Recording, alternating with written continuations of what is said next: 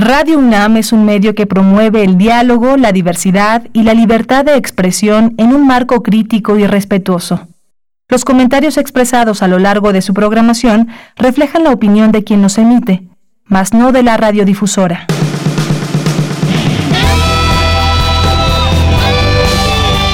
Prisma RU. Relatamos al mundo.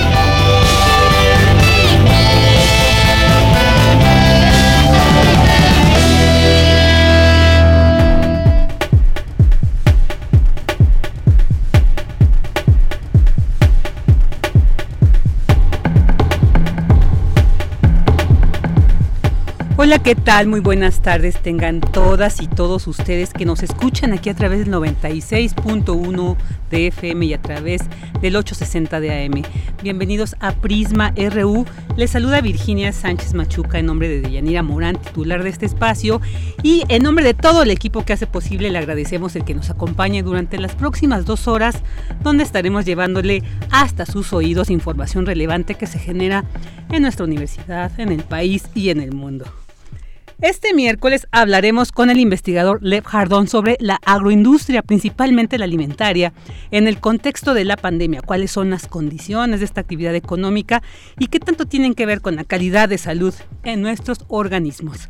También platicaremos con Francia Gutiérrez, vocera de Damnificados Unidos, algunos de ellos que han fallecido, como ellos lo indican, en una doble vulnerabilidad, el sismo y la pandemia. Ya Francia nos platicará cuál es la situación actual que están viviendo pues todas las personas que lamentablemente hace ya casi tres años perdieron sus viviendas. Y el día de ayer la Fiscalía General de la República informó que fue identificado un resto óseo de uno de los 43 estudiantes normalistas de Ayotzinapa, de Cristian Alfonso Rodríguez. Sobre este hallazgo hablaremos más tarde con Omar García. También platicaremos con el doctor Tiago Lenín sobre la situación política en Brasil tras las políticas implementadas por el presidente Jair Bolsonaro, quien pues ayer se anunció dio positivo a la COVID-19.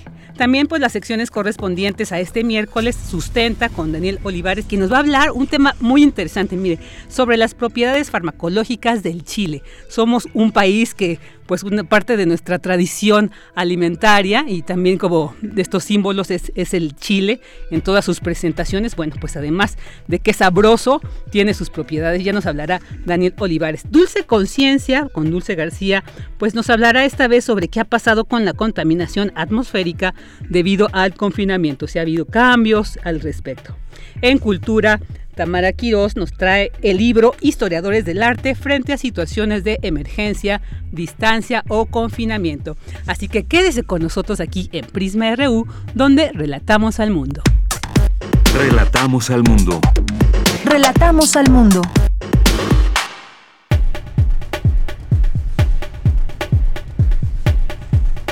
Vámonos a nuestra información general en temas universitarios. A nivel mundial, la pandemia por la COVID-19 puso de manifiesto el desinterés y la falta de inversión en salud. Alertan sobre daños en la laguna de Bacalar.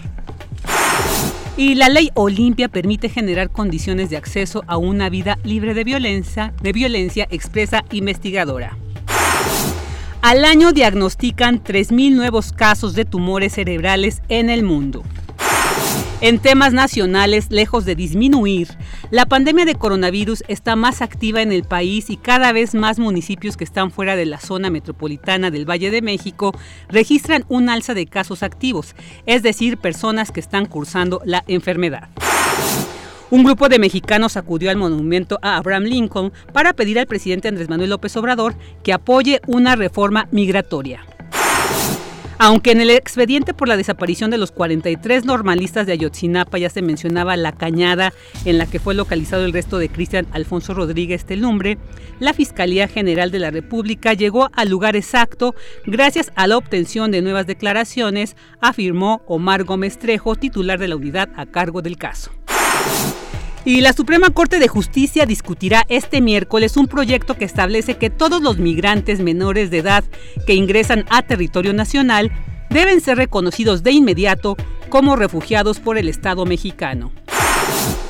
Las guarderías del IMSS reiniciarán actividades mañana jueves 9 de julio con un operativo de seguridad sanitaria. En temas internacionales, más de 50 intelectuales y artistas, entre ellos Francis Fukuyama, Salman Rushdie, Margaret Atwood y Noam Chomsky, denunciaron el clima de intolerancia que predomina en el debate público en Estados Unidos. Un estudio de la University College London advirtió de potenciales lesiones cerebrales asociadas al coronavirus debido a que nueva evidencia sugiere que la COVID-19 puede llevar a complicaciones neurológicas severas. Y el presidente brasileño Jair Bolsonaro dijo este miércoles que estaba muy bien después de contagiarse de coronavirus y atribuyó lo leve de sus síntomas a la hidroxicloroquina, un medicamento que no ha mostrado eficacia en los pacientes.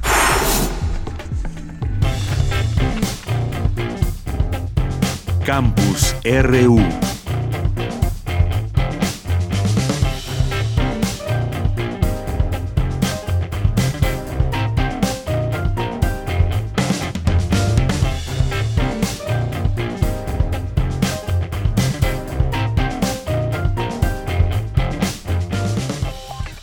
Una de la tarde con 11 minutos hoy vamos a hacer un poquito de, vamos a variar el, contenido, el formato y vamos a empezar con la entrevista que como al principio les dije, pues hablaremos con Francia Gutiérrez, vocera de la agrupación Damnificados Unidos de la Ciudad de México, porque bueno, desde hace casi tres años ellas y ellos se mantienen activos pues para eh, se le dé solución, seguimiento a quienes perdieron en su totalidad o parcialmente sus viviendas, pero ya van casi tres años y además en un contexto de pandemia donde se ha pues incrementado no esta situación digamos, pues difícil, difícil para ellos. Así que ya tenemos en la línea a Francia Gutiérrez. ¿Qué tal, Francia? Buenas tardes, muchas gracias por estar aquí con nosotros. Siempre por, por la oportunidad de actualizar de este tema que para muchas familias en esta ciudad sigue siendo vigente, que es la reconstrucción. Claro, claro. Y bueno, pues vamos a recordar esta, eh, un poquito como de antecedentes para contextualizar y nos digas eh, ahorita en este presente cuál es la situación de ustedes. Francia, ¿nos puedes decir como eh, brevemente todo este camino que han llevado hasta ahora? recordaremos que a partir del sismo del 2017, miles de familias y por ende predios en la Ciudad de México sufrieron afectaciones eh, en el proceso nos articulamos entre damnificados y desde entonces hemos peleado por la formación de un fideicomiso para la reconstrucción.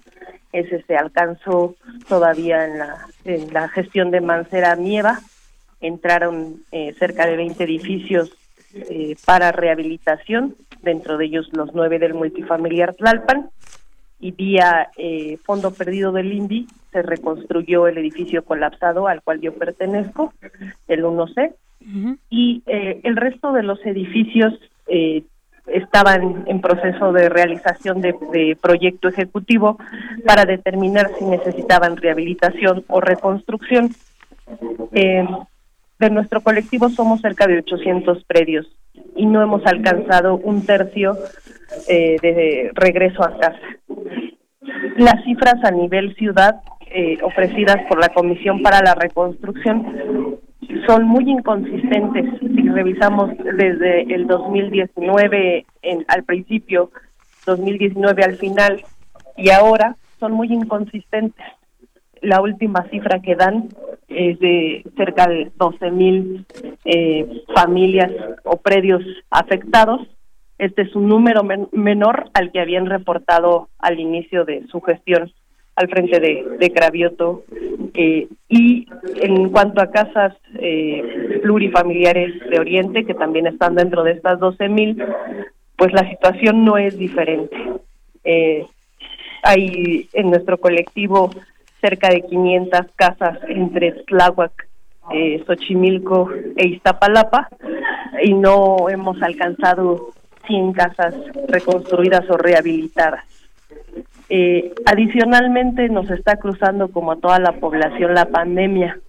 El día de hoy hicimos una conferencia de prensa eh, en el edificio, afuera del edificio Insurgentes Norte 476, en donde además de dar este contexto, este diagnóstico de inconsistencias, de omisiones, de falta de regulación de la Comisión para la Reconstrucción, pues también eh, dábamos a conocer que eh, en las últimas tres semanas hemos tenido ocho fallecimientos de vecinas y vecinos damnificados de Tláhuac, de Iztapalapa, de ese insurgente norte 204, 476 y del multifamiliar Tlalpan, todos vecinas y vecinos de la tercera edad, los últimos fallecidos este fin de semana, eh, que nadie, ninguno de estos pudo regresar a su casa reconstruida o rehabilitada. Una situación muy muy difícil, muy muy lamentable, Francia, el que pues si no hayan visto satisfechas sus demandas de pues que se les sea restituido no está este además es un derecho un derecho humano como es la vivienda. Y por ello pues han llevado a cabo diversas acciones y bueno pues tienen eh, están presentando por justamente entiendo que la conferencia de prensa del día de hoy fue para dar a conocer un nuevo plan de acción precisamente en este contexto y pues para seguir exigiendo no la solución a sus demandas y además un cumplimiento de acuerdos que las autoridades han establecido con ustedes y ustedes han denunciado que no se han llevado a cabo. Entonces, pues que nos compartieras, Francia, un poco este plan de acción y, qué es, cuáles son los objetivos principalmente. Pues eh, como hemos pasado por diferentes momentos, ya casi cumpliéndose tres años, eh, al principio es natural que estuviéramos en la preocupación de la población en general, que fuéramos un tema de campaña, pero con el paso del tiempo, pues hemos visto que este tema deja de ser una necesidad a resolver, pero para nosotros los damnificados y damnificadas sigue, siendo un, ciclo del que no hemos salido a partir del, del. Entonces nos parece muy importante que el resto de la población sepa de de la, la situación que estamos pasando, de cómo el gobierno no está actuando en tiempo y forma y que eso tiene consecuencias en vidas y, y que seguimos organizándonos, articulando entre más damnificados. Eh, dentro de las actividades que estamos eh, acordando hacer es un plan de seminarios en línea para hablar con académicos, con, con científicos de la parte técnica del sismo, de la parte social, de lo que nos atraviesa como mujeres damnificadas eh, y también en la, en la parte de derechos humanos. Vamos a hacer una serie de seminarios en línea. También a partir de mañana vamos a emprender una campaña para desmentir una a una los argumentos del comisionado Cravioto con respecto a los predios que conocemos y haremos una campaña de qué pasa en eh, referente a cada uno de estos predios para que se vea a detalle eh, qué es lo que estamos denunciando. Y cada 15 días a partir del próximo de la próxima semana estaremos movilizándonos eh, en las zonas que todavía tienen afectaciones o buscando la atención de, la jefa de gobierno para recuperar eh, el diálogo, la interlocución con ella, porque hemos pedido la destitución de Cravioto por todas estas omisiones y necesitamos volver a llamar su atención. Francia, aproximadamente yo sé que es un dato que ya lo has compartido en anteriores ocasiones que hemos tenido la oportunidad de platicar contigo, pero para quienes te escuchen por primera vez, eh, aproximadamente cuántas y cuántos damnificados conforman la Organización de Damnificados Unidos para tener pues una idea de la representatividad precisamente de, de esta población en este momento damnificada. Sabemos que no somos todos los damnificados que estamos articulados en este colectivo, que hay muchas familias que se las han visto solas durante estos años. Eh, nosotros eh, hemos caminado alrededor de 800 predios, esto es cerca de 7.200 familias eh, en diferentes alcaldías, desde Xochimilco, Tláhuac, Iztapalapa, hasta Venustiano Carranza, Cuauhtémoc, Benito Juárez, Coyoacán, eh, principalmente esas zonas. Un grupo muy representativo, definitivamente, muy grande, aunque no sean todos, pero también quiero, quiero hacer como esta acotación de que hace unos días vivimos un sismo fuerte que afortunadamente no tuvo los alcances eh, pues que los de hace casi tres años, pero yo creo que nos tuvo que haber sensibilizado de esta situación y recordar, ¿no? De, de recordar que lo vivimos como un susto, pero hay quienes lo vivieron hace casi tres años y mantienen esta situación de no estar, no tener casa, en medio de una pandemia, donde no, no tienen dónde realizar este confinamiento, eh, pues digamos, señalado para llevar como parte de las medidas. Entonces, pues que recordemos, porque de repente se nos olvida que todas y todos, ¿no? Vivimos en una zona, exacto, estamos expuestos. Yo voy aquí en el plan de acción y unas conferencias que eran las que tú mencionabas que dices, para más detalles son los miércoles a las seis. Así es. Para que lo sigan, porque sí es muy importante las temáticas que van a abordar. Si me puedes platicar de ellas también. Este, justo los miércoles a las seis de la tarde eh, de, de cada semana a partir de el 17 de julio estaremos haciendo estas conferencias en línea en donde buscamos no hablar solo los damnificados, sino que lo, nuestro sean testimonios como participantes, pero buscar eh, voces que han estudiado o que les preocupa el tema, por ejemplo, el tema de transparencia. Eh, buscaremos referentes con eh, organizaciones como HIC, eh, como Fondar. Digo, estamos todavía en pláticas, pero nos interesan esos referentes que sí tienen un, un objetivo de desmenuzar las cifras de presupuesto, las, las cifras de, de censos eh, a ese nivel. El tema de las mujeres, que aquí sí podríamos eh, pues levantar testimonios de cómo este proceso ha transformado a las mujeres, porque son ellas las que, o somos nosotras más bien las que hemos asumido esta reconstrucción. Y lo vemos desde quiénes eh, son las responsables de tener un crédito para la vivienda. Casi siempre recae en la mujer eh, cuando hay una pareja en casa, ¿no? Claro, claro, sí. Son quienes están eh, dispuestas a que se les descuente mes a mes o quincena a quincena de su recurso con tal de ofrecer un patrimonio a sus hijos, a sus hijas, y hoy ese patrimonio pues no está seguro. No, está seguro, sí, lamentablemente. Francia, y bueno, otros temas muy importantes, pero para quienes quieran seguir, por ejemplo, hay uno, de Memoria y Legado del Sismo del 19 de septiembre, es muy atractivo, todos los temas que ahorita... Entonces, eh, ¿dónde se van a poder ustedes en las redes sociales? Así que los busquen como damnificados. Así es, eh, Damnificados Unidos eh, CDMX, puede ser en Twitter arroba DUCDMX, en Facebook Damnificados Unidos Multifamiliar Tlalpan. Muy bien. Y ahí, ahí vamos a estar colocando, además de muchos materiales de esta campaña de qué pasa en, pues ahí estaremos haciendo las transmisiones de estos foros y naturalmente que también buscamos que si hay más damnificados que todavía no tengan respuesta, pues juntos hagamos este grito para alcanzar la reconstrucción hasta que el último regrese a casa. Así que en resumen, este plan de acción que presenta Damnificados Unidos de la Ciudad de México es pues bueno, esta, esta contracampaña, el ciclo de conferencias, las movilizaciones y pues la la estrategia jurídica contra el representante de la para la reconstrucción César Arnulfo Cravioto Romero. Así que bueno, pues ahí estaremos atentos, Francia. Muchísimas gracias, de verdad que pues estaremos ahí una manera de acompañarles, pues es dar este espacio para que también sigan escuchando que esta situación pues no ha cambiado mucho para ustedes, pero pues se, se, se, admira mucho que se mantengan en la lucha, Francia. Así que un fuerte abrazo para todas y todos ustedes. Yo lo comparto acá y muchas gracias eh, por esta oportunidad de, actualizar. Hasta luego. Hasta luego, hasta luego, Francia. Francia Gutiérrez, vocera de la agrupación Damnificados Unidos de la Ciudad de México. Prisma RU. Relatamos al mundo.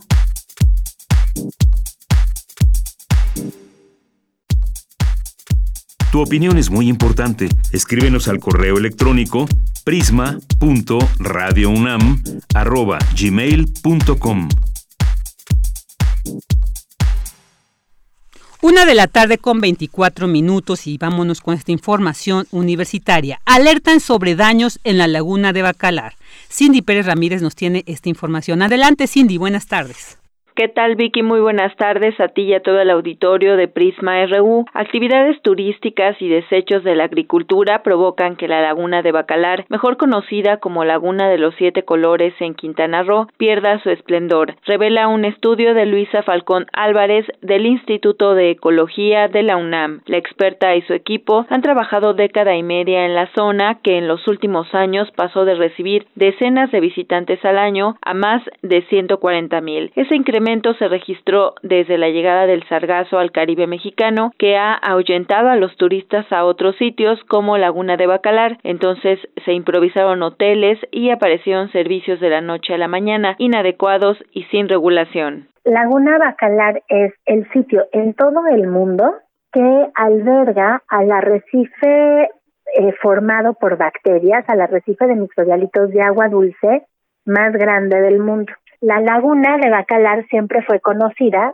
como la laguna de los siete colores porque los diferentes gradientes de profundidad, hay, eh, cenotes en la laguna, hay zonas más someras, zonas un poco más profundas, junto con arena que es prácticamente blanca. Eso provoca que la laguna tenga de forma natural alrededor de siete colores de azul. Esos siete colores de azul empezaron a desaparecer y empezamos a tener eventos de coloración verdosa y coloración oscura, gris. Además de ser el cuerpo de agua dulce de mayor tamaño de la península de Yucatán, Bacalar alberga el arrecife de bacterias de agua dulce más grande del mundo, por lo que el equipo de Falcón Álvarez estudia los cambios en la diversidad de estas comunidades conocidas como microbialitos. Se trata, dijo, de sitios muy frágiles que durante el confinamiento provocado por la pandemia de COVID-19 comenzaron a recuperarse, pero no es suficiente porque este tipo de comunidades tarda décadas en hacerlo. Actualmente los universitarios trabajan con la Secretaría del Medio Ambiente para determinar qué zonas deben ser consideradas núcleo de conservación, en las cuales no debe haber visita, cuáles deben de tener un control muy estricto de acceso y cuáles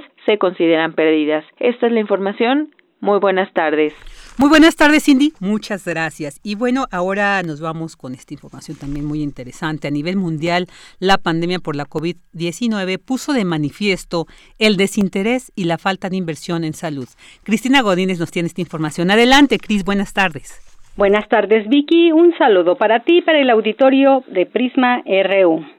Al participar en el ciclo de conferencias que organiza el Colegio Nacional, el exsecretario de Salud, Julio Frank, reflexionó sobre la actual emergencia sanitaria. Dijo que la efectividad de la respuesta a una epidemia depende de elementos como el sistema de vigilancia, la existencia de insumos y un plan nacional de respuesta. Esto porque en los últimos años se ha visto una mayor frecuencia del surgimiento de enfermedades que se difunden a gran velocidad. El también integrante de el Colegio Nacional expresó que en las recientes pandemias se aplicaron recursos para su control, pero una vez que pasaron, todo volvió a la situación previa. Se redujeron esas inversiones caímos en esta complacencia. Y ahora estamos pagando un precio muy alto, con una fracción infinitesimal de las pérdidas económicas que esta pandemia ha ocasionado, podríamos financiar un sistema global de alarma y de respuesta extraordinariamente robusto.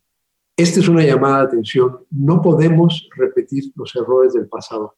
No podemos terminar esta pandemia y volver nuevamente a las cosas como eran antes, pensando que la vamos a librar la próxima vez.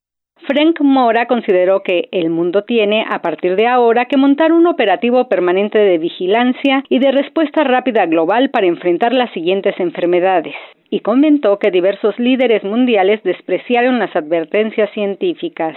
Países desde Rusia, Turquía, Italia la Gran Bretaña, que sin ser un gobierno populista, su primer ministro sí tiene características muy comunes con otros políticos populistas.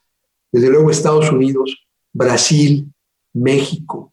Hay, un patrón consistente en donde eh, estos países tendieron a ser los que más desestimaron, minimizaron, en algunos casos incluso trivializaron la magnitud de la pandemia y por lo tanto orquestaron respuestas muy tardías. Varios de estos países, como Rusia, Estados Unidos, Brasil y México, están todavía muy lejos del fin de sus respectivas epidemias y se ubican entre los 10 países con más muertes por COVID-19. Por último, Frank Mora expresó que no existe dilema entre privilegiar la salud o la economía, ya que ambos objetivos se refuerzan mutuamente. Vicky, este es el reporte. Buenas tardes. Buenas tardes, Cris. Muchas gracias. Y bueno, pues eh, Ahorita regresamos. Relatamos al mundo. Relatamos al mundo. Tu opinión es muy importante. Escríbenos al correo electrónico prisma.radiounam@gmail.com. Una de la tarde con 30 minutos y continuamos. Bueno, rápidamente les doy el reporte de los casos de COVID-19 en nuestro país, en México. 268.008 los casos confirmados, 32.014 las defunciones, 26.557 los casos activos y las recuperaciones estimadas cifran en 163.646. Pues la Ciudad de México sigue siendo con el mayor el estado con el mayor número de casos con 53.423 de estos y 7.191 de funciones. Y bueno, pues esto también nos permite contextualizar el tema de nuestra siguiente entrevista, la agroindustria y la COVID-19, pues qué relación hay entre la producción alimentaria, sus condiciones espaciales, nutricionales, y la salud. Y pues para platicar sobre este tema ya tenemos en la, en la línea al doctor Lev Orlando Jardón Barboya, doctor en ciencias biomédicas e investigador del Centro de Investigaciones Interdisciplinarias en Ciencias y Humanidades. ¿Qué tal, Lev? Buenas tardes, muchas gracias por aceptar esta entrevista y estar aquí con nosotros en Prisma RU. Hola, ¿qué tal? Eh, buenas tardes, Virginia, mucho gusto. Igualmente, Lev, pues mm, eh, un tema muy interesante, o sea, se ha dicho eh, de hecho, escuchábamos esta nota antes sobre, ha puesto de, de, manifiesto la falta de inversión en salud, ¿no? Está, el que seamos uno de los países, ya el séptimo con mayor número de casos, pues ha evidenciado una situación en nuestro país. Pero la salud, pues ahora sí que no se construye sola, tiene que ver qué tanto eh, eh, ingresamos al cuerpo, la calidad. Y bueno, pues quisiera iniciar esta plática preguntándote, ¿cómo ves? ¿Qué tanto ha impactado? Escuchaba alguna vez en una de tus interesantes conferencias que pues esta pandemia ha evidenciado la fragilidad del sistema agroalimentario. Que empezáramos con esta visión que nos, que nos compartieras al respecto. Sí, así es. Eh, pensemos por un momento en las circunstancias que hemos enfrentado quienes vivimos en las grandes ciudades o en casi cualquier ciudad. La mayor parte de la población de México vive en ciudades desde hace mucho y desde mediados de la década del 2000, por primera vez en la historia de la humanidad, la mayor parte de la población vive dentro de las ciudades eh, y las ciudades como las conocemos hoy en día, las ciudades eh, asociadas a este modo de producción que es el capitalismo, eh, son fundamentalmente grandes consumidoras de alimentos. El consumo de alimentos es una, una necesidad pues, imperiosa para todos los que vivimos aquí y que realizamos diferentes actividades vinculadas a la generación de riqueza, a la producción, pero que no están vinculadas directamente a la, producción de alimentos. Entonces, tenemos una, dependencia evidente, eh, clara, de la llegada de alimentos de fuera de las ciudades. ¿Y dónde se producen estos alimentos? Bueno, pues se producen eh, fundamentalmente por dos grandes sectores eh, muy importantes, ¿no? el de los campesinos, el de los productores que hay en México que producen la mayor parte de los alimentos que consumimos en las ciudades, y por otra parte, eh, de una manera preocupante, eh, preocupante, pero es cada vez más creciente, ¿no? Por este sector que se denomina el sector agroindustrial, que trabaja fundamentalmente sobre la base de la explotación en condiciones muy lamentables de una gran cantidad de jornaleros agrícolas que producen eh, diferentes alimentos. Paradójicamente, eh, una gran parte de esto se va para el mercado de exportación y como país importamos, por otro lado, eh, de un sistema agroindustrial más o menos similar, pero que proviene de otros países, eh, cultivos tan básicos como el maíz, el frijol, el chile, eh, somos grandes importadores de estos, de estos productos. Entonces, eh, lo primero que podríamos decir es que esta pandemia nos pone en evidencia la fragilidad de nuestro sistema alimentario, agroalimentario, por una razón fundamental, es decir, para que siga habiendo comida en nuestros mercados, para que siga habiendo comida en los supermercados, se requiere que en algún lugar del país o del mundo trabajadores del campo estén desarrollando su actividad en condiciones que pueden ser desventajosas de, muchas maneras.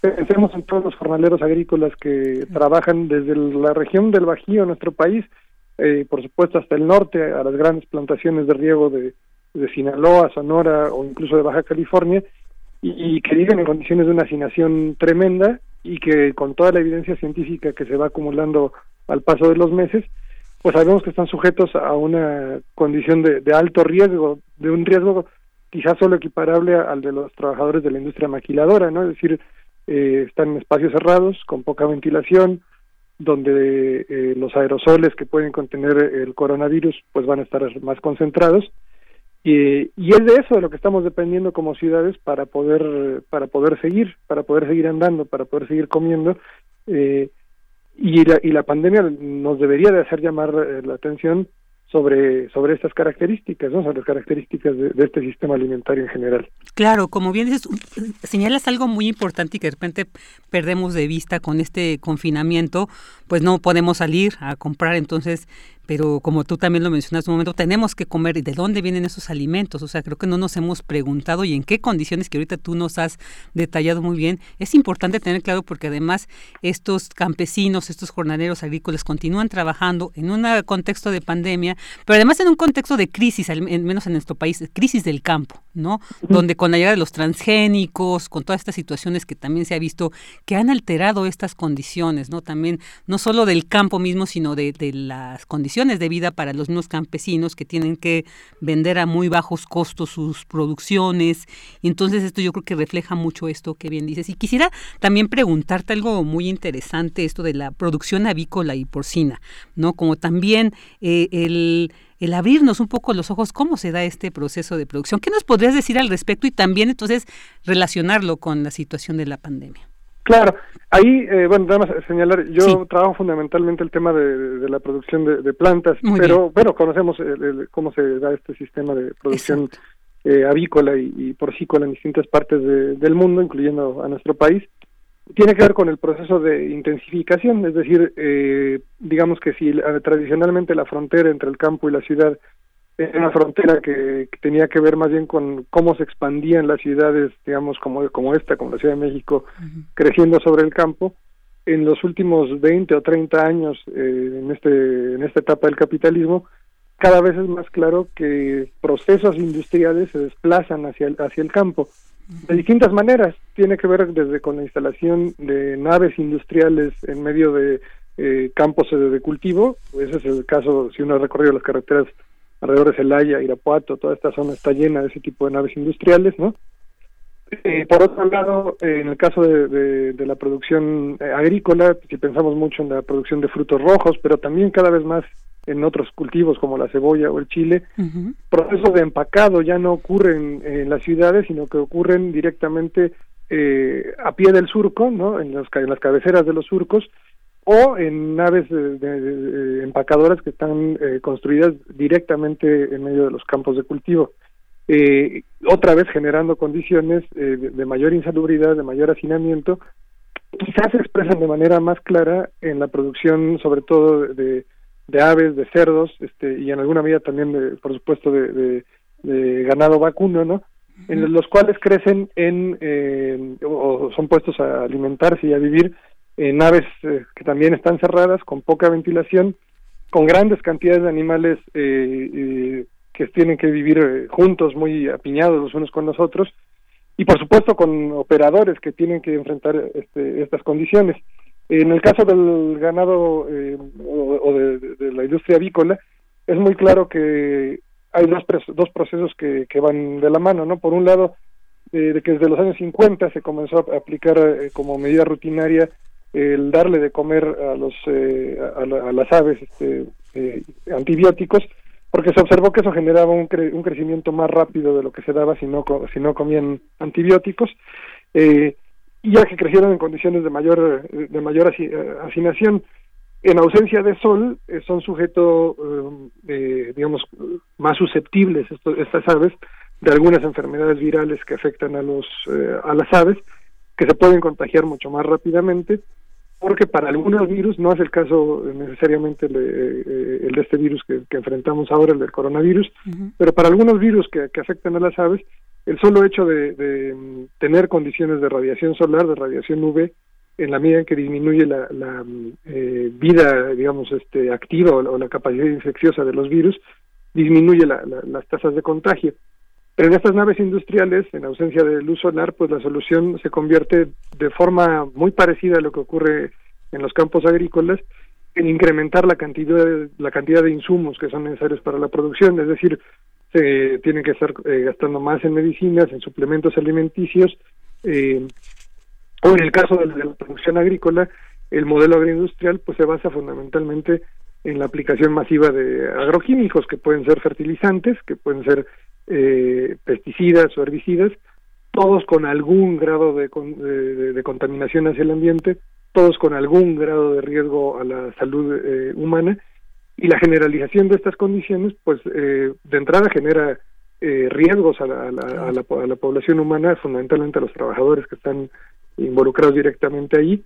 Eh, si consideramos además que los campesinos del país, por ejemplo, tienen una situación en la que estos bajos eh, precios eh, para sus productos eh, producto además de esto que ahora se festeja tanto en estos días, ¿no? La, noción del famoso libre comercio, como si esta fuese la, la máxima mm. eh, solución a los problemas del mundo, ¿no?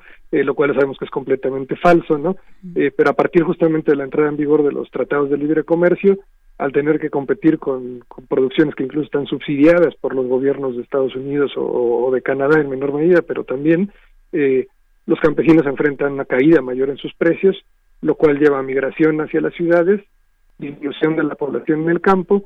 Si tienes menos gente para llevar a cabo procesos manuales, pues entonces se vuelve atractivo o interesante eh, como una salida de un clavo ardiente del cual agarrarse, pues comenzar a aplicar más eh, herbicidas, más agroquímicos que disminuyan la necesidad de trabajo manual en, en, en el campo, porque si simplemente hay menos gente que esté que esté viviendo allí. Y si eso lo complementas con políticas como las que llevan a cabo todos los gobiernos, desde los anteriores hasta los actuales, ¿no? Que lo que hacen es incentivar el uso de este tipo de, de, tecnologías, pues entonces lo que se genera es un círculo vicioso en el cual se incrementa la, cantidad de, de, de, agroquímicos o este tipo de, eh, de, sustancias que están aplicando a los campos y en el caso de las producciones este, avícolas o porcícolas, pues también un incremento de, de, del uso de sustancias químicas, ¿no? Pero además, sobre todo, del incremento de una dependencia, porque si no hay dinero para pagar esas sustancias, para pagar eh, las medicinas o los fertilizantes eh, o alimentos que están eh, por sí mismos industrializados, México gasta una gran cantidad de superficie agrícola en la producción de sorgo, fundamentalmente sorgo como forraje para la producción ganadera. Un pedazo se queda aquí, pero otro gran pedazo también se, se exporta y entonces lo que se genera es de nueva cuenta un círculo vicioso porque eh, se depende fundamentalmente del dinero para poder llevar a cabo la, reproducción de, la vida. Claro, claro. Y esto, por supuesto, como le estamos viendo en esta situación de la pandemia, pues ha mermado definitivamente la calidad de nuestra salud tras consumir pues alimentos y pues así, digamos, elaborados en estas condiciones. Lev, eh, ya para ir finalizando, bueno, ya vimos esto muy interesante, ¿verdad? Esto me, me, me, interesaba mucho platicar contigo porque creo que son datos que nos amplían esta visión que se nos ha dicho, tenemos que cambiar, urge, ¿no? transformar eh, tanto las políticas de salud también como los hábitos, ¿no? Personales. Entonces ya conociendo estas condiciones, estas evidencias que nos ha dejado esta pandemia o que nos ha obligado a ver, ¿Qué, propuesta hay? O sea, no podemos quedarnos tampoco con los brazos cruzados. Entonces, a nivel personal, desde tu experiencia, desde tu conocimiento, ¿qué nos podrías compartir? ¿Cómo podríamos también empezar a transformar un poquito desde nuestra parte? Bueno, eh, eh, existen muchas experiencias muy interesantes alrededor del país eh, por distintos grupos campesinos que han llevado a cabo el, impulso, digamos, de prácticas de corte más agroecológico, que busquen regenerar dentro del propio espacio agrícola las condiciones para, para la propia actividad, es decir, incorporar eh, el uso de, la propia materia orgánica que se genera en los campos, ¿no? En la forma de restos de plantas, de restos de animales, de, de heces, este, como, como medio para ir recuperando poco a poco el suelo sin depender tanto de los, eh, de, los fertilizantes. Pero obviamente esto pasa por una cuestión que es insoslayable, que es el tema de la, de la tierra, ¿no? Es decir, el, el acceso a la tierra es una condición fundamental para poder eh, llevar a cabo todo intento para generar otra forma de producir y en eso la, digamos la, lección o el ejemplo de, los zapatistas del sureste mexicano siempre ha sido clave para nosotros ¿no? es decir eh, eh, ver que una vez que ellos logran recuperar la tierra con, con, su alzamiento y con la construcción de un proceso de autonomía eso les permite llevar a cabo toda una serie de, procesos de, experimentación o de puesta en cuestión de cómo quieren eh, llevar a cabo el, eh, la siembra, ¿no? incluso la, la, crianza de ganado que también hay, ¿no? y entonces eso pasa necesariamente por la necesidad de recuperar para el control colectivo de, medios de producción y deberíamos vernos en las ciudades en ese espejo porque gran parte de las decisiones que tomamos cotidianamente sobre nuestra alimentación pues tienen que ver con las condiciones de trabajo que tenemos, ¿no? Es decir, si tenemos que levantarnos a las 4 de la mañana, o si tiene que levantarse a las 4 de la mañana un trabajador eh, fabril en una zona de industria maquiladora para tomar un transporte que si bien le va lo dejará eh, vivo en un par de horas o, tres horas después eh, frente a la fábrica para eh, hacer un turno de 12 horas si tiene suerte y no le ponen un turno de castigo como sucede cotidianamente bueno para las 12 de la noche cuando vuelva a su casa las decisiones que habrá tomado sobre cómo alimentarse y el tipo de cosas que pudo consumir pues estuvieron definitivamente limitadas y ligadas a la situación laboral que se está enfrentando. Mientras que en una condición que podríamos imaginar en la que no dependiese, digamos, de cumplir eh, los eh, caprichos o los vaivenes de eh, estas cámaras industriales que ahora acompañan a los gobiernos a las grandes cumbres y que pretenden decidir sobre toda nuestra vida, pues probablemente podría tomar decisiones más informadas de otra naturaleza y poder apostar a, consumir alimentos preparados en casa y demás. Es decir, tenemos que ubicar la realidad que se, que se, que se encuentra detrás de cómo comemos lo que comemos y por qué lo comemos, porque parecería que es un tema nada más de información y la información es indispensable, tenemos que generarla y es parte de nuestra responsabilidad, pero es también un tema de, ver claramente las condiciones de vida que, que están este que está enfrentando la población urbana, ¿no? Claro, una, una visión más integral, más general. Mucho más integral, sí. Claro, pues le te agradecemos muchísimo este interesante, ¿no? Nos has eh, eh, compartido un conocimiento muy interesante, muy enriquecedor, revelador, decisiones más informadas y responsables, el pensar y el tener, reflexionar cómo comemos, qué comemos y por qué lo comemos. Creo que es una, hay, una tarea que nos dejas muy bien y que tenemos que reflexionar precisamente pues para ya lo vimos, ya lo estamos viviendo precisamente. Y, pensar siempre en, los trabajadores y en. ¿Quién tiene el poder de decisión real sobre, sobre la vida y quién debería tenerlo eventualmente? ¿no? no es una figura unipersonal, no es un ser que llega desde arriba, no, no es un presidente, es, es, la colectividad la que tiene ese poder siempre. Claro, claro que sí. Pues esperemos poder platicar contigo en siguientes ocasiones para ir ampliando estos temas. Agradezco mucho, Virginia, agradezco la invitación, eh, agradezco este, eh, el espacio de Radio UNAM para nosotros como investigadores del CEICH es muy importante poder contar con este espacio para comentar el tipo de cosas que estamos trabajando cotidianamente en la, en la investigación dentro de la universidad y ampliarla porque es fundamental la difusión. Claro, y pues este es su espacio, para eso está aquí la radio universitaria, así que te agradecemos muchísimo y pues esperamos contar con tu presencia nuevamente. Bueno, presencia ahí telefónica, pero... Muy bien, gracias. Gracias, doctor Lev Orlando Jardón Borbolla, doctor en Ciencias Biomédicas e investigador del Centro de Investigaciones Interdisciplinarias en Ciencias y Humanidades. Prisma RU. Relatamos al mundo.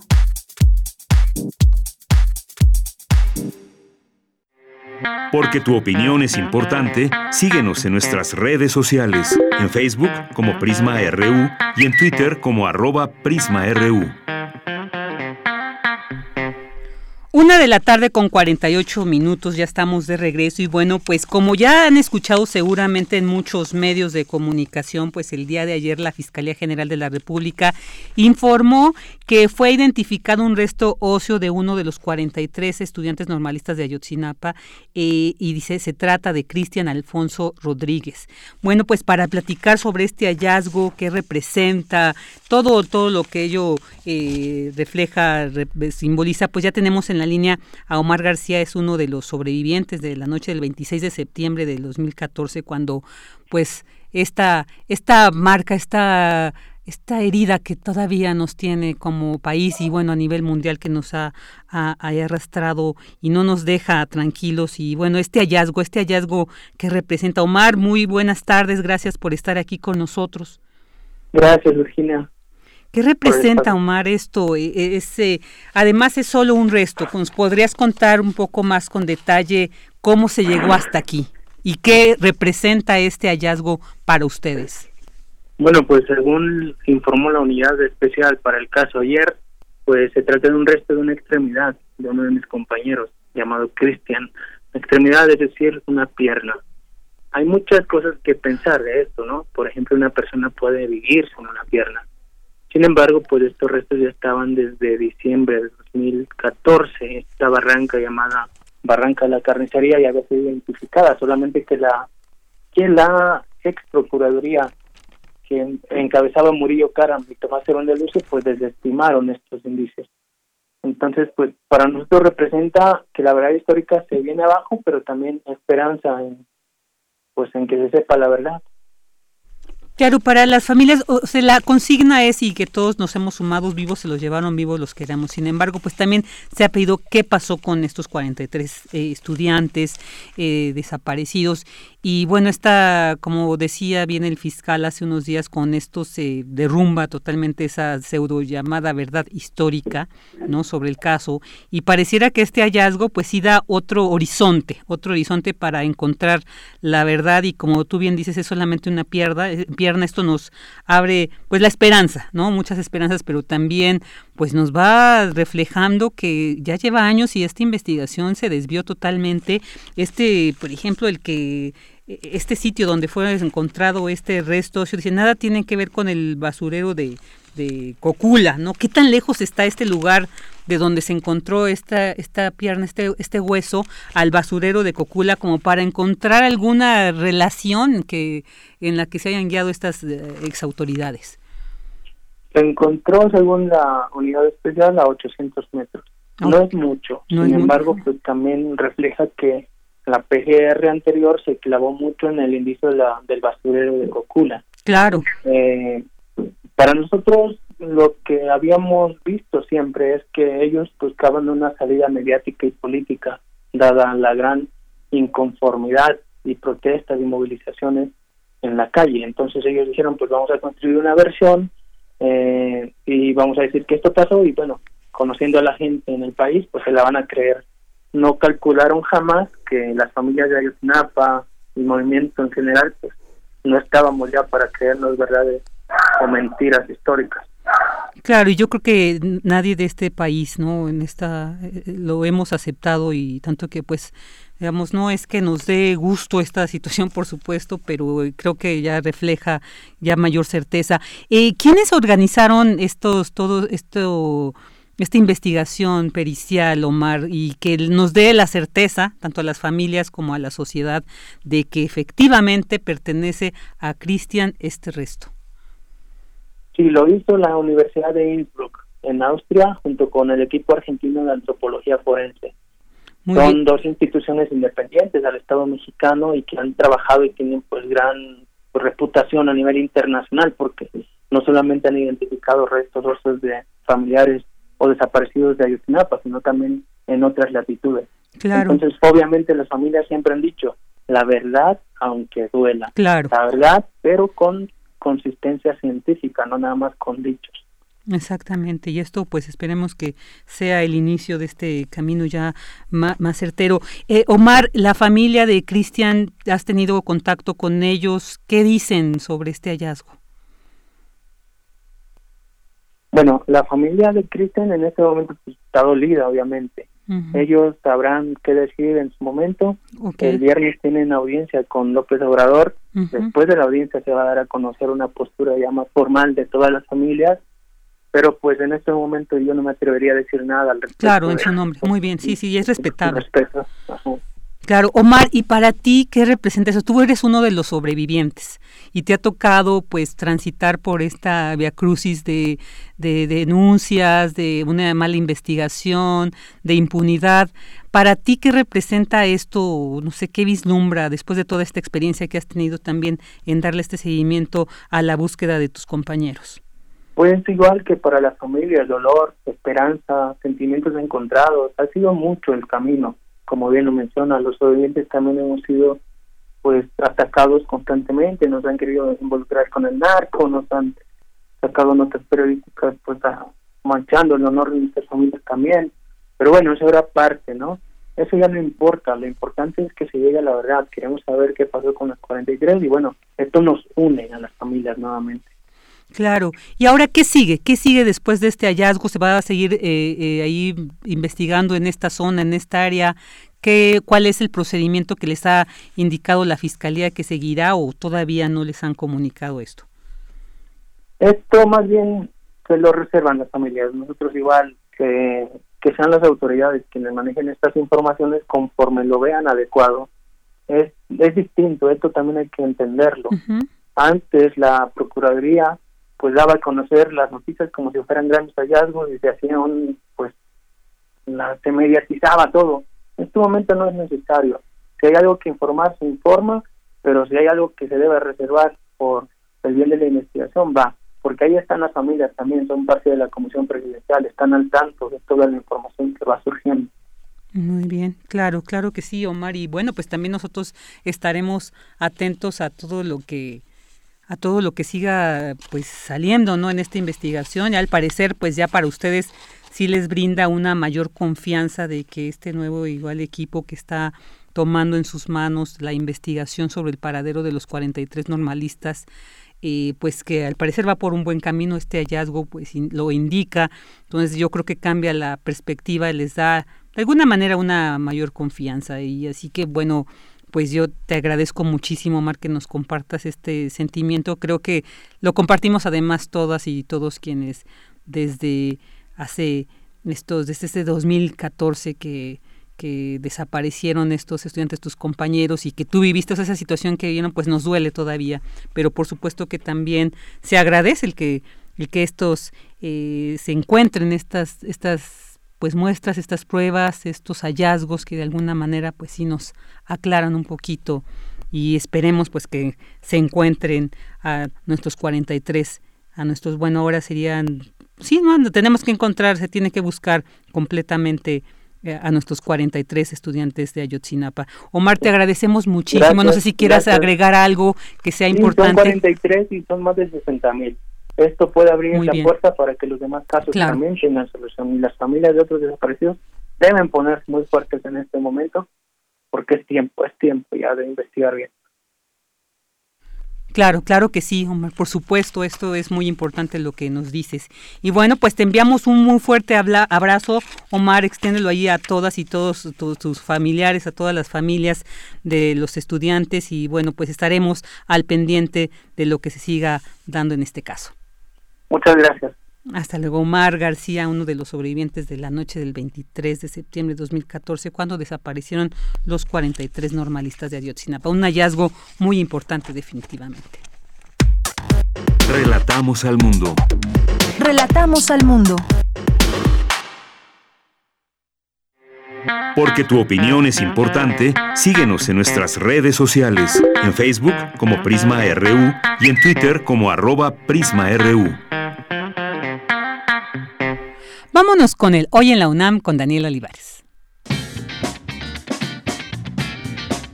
Hoy en la UNAM, ¿qué hacer y a dónde ir?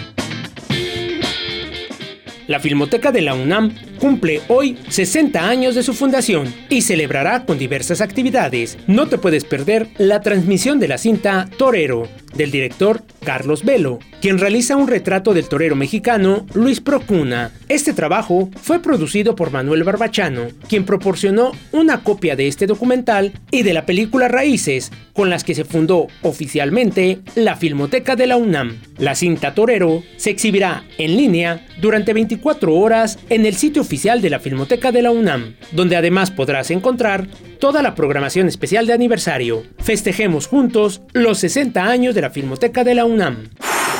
No te puedes perder el estreno de la nueva galería del acervo gráfico de la Filmoteca de la UNAM como parte de las actividades por su 60 aniversario. En este recorrido virtual podrás apreciar una colección de gráficos de películas nacionales y extranjeras que se han rescatado y preservado del deterioro del tiempo, testimonio del desarrollo de la gráfica moderna relacionada con el arte cinematográfico. Visita este espacio virtual en el sitio www.filmoteca.unam.mx.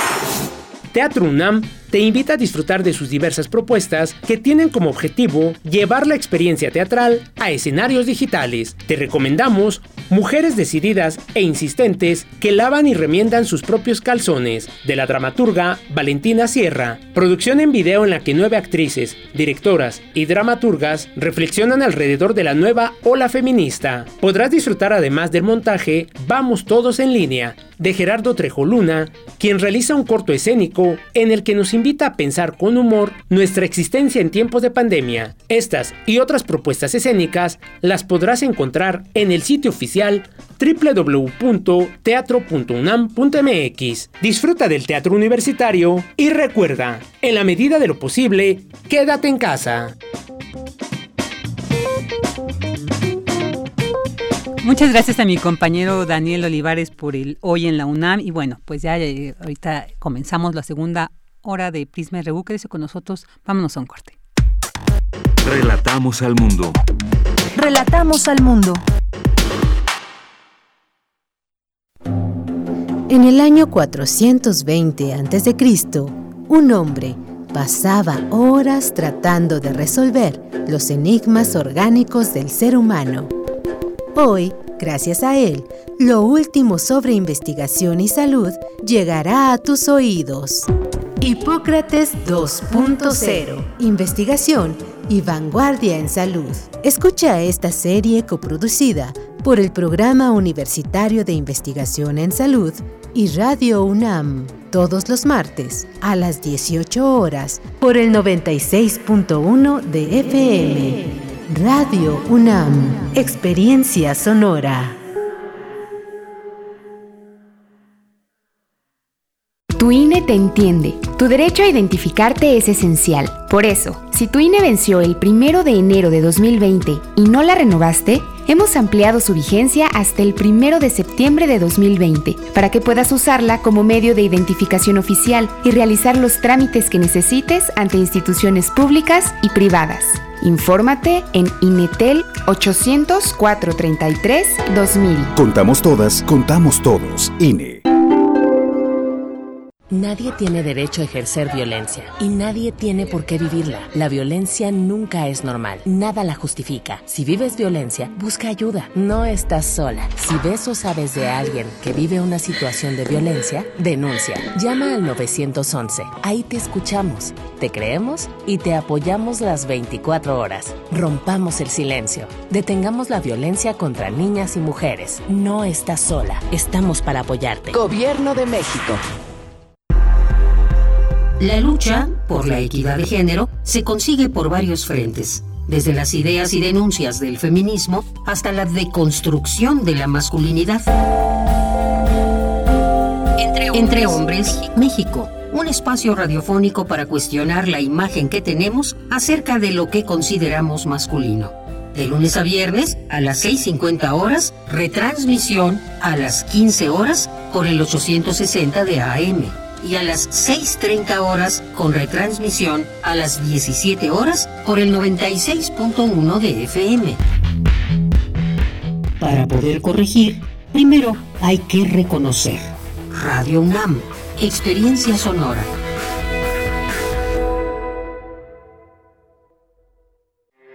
Porque tu opinión es importante, síguenos en nuestras redes sociales, en Facebook como Prisma RU y en Twitter como arroba PrismaRU.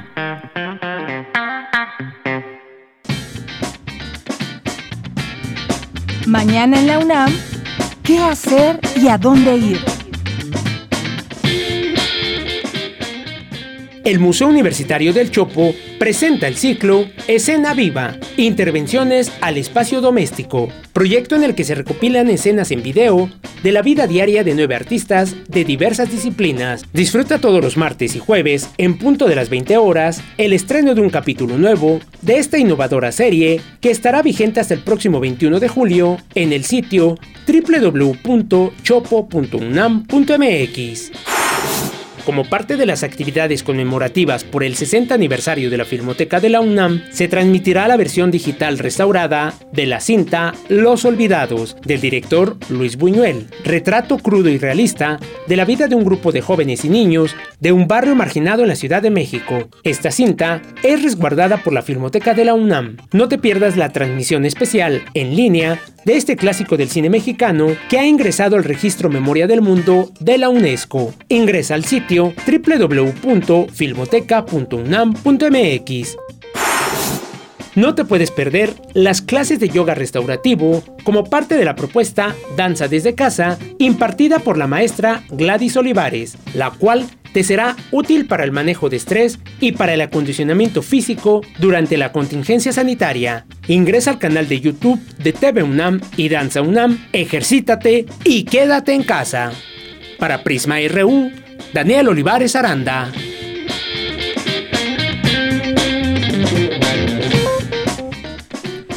Dos de la tarde con cinco minutos. Gracias por acompañarnos en esta segunda hora de Prisma RU. Queremos mandar saludos a quienes se comunican con nosotros a través de las redes sociales. Agradecemos mucho el que nos acompañen a César Soto, Brett Felder, a Abimael Hernández, a Osvaldo Muñoz, a Barquito Bruno, a Esteban Rodríguez, a Gisela Chávez Aguilar. Gisela, un abrazote también para ti. Mario Navarrete Real, a David García, a Marco Fernández, a JJ, a todas y todos nuestros compañeros y compañeros del Centro de Estudios e Investigaciones Interdisciplinares de Ciencias y Humanidades, que, bueno, también nosotros siempre seguimos mucho de lo tan interesantes temas de investigación que todos sus académicos, todo su personal pues llevan a cabo. Realmente son de estos centros valiosos y agradecemos al contrario el que nos compartan eh, todo el conocimiento generado. También un muchos saludos a Carlos Ríos Soto y a quienes nos escriben a través del Twitter y de Facebook. Bueno, quiero antes de pasar a la información tan solo señalar que el día de hoy pues se reabrirán las se reabrieron yo creo muchas ya las tiendas departamentales y los centros comerciales por lo que pues el gobierno de la Ciudad de México dio a conocer las medidas con las que se llevará a cabo esta reapertura. El horario de los centros comerciales y tiendas departamentales será de 11 de la mañana a 5 de la tarde exceptuando aquellos comercios que tienen un horario específico como farmacias, bancos, restaurantes y supermercados. Además, en esto se tendrá que respetar el aforo máximo del 30%. Las tiendas departamentales que se encuentran en el centro histórico operarán bajo el esquema de pares y nones, así como las recomendaciones específicas para el primer cuadro de la ciudad. Así que entre las medidas generales de reapertura de centros comerciales y tiendas departamentales para quienes asistan a estas, entre las medidas está el ingreso de una sola persona por familia. Solo habrá un acceso y salida, no podrán reingresar. Eh, sin acceso a personas eh, sin cubrebocas, el comercio deberá proveer mascarillas a quien no la aporte. La permanencia en tiendas departamentales será de 40 minutos, en centros comerciales máximo una hora.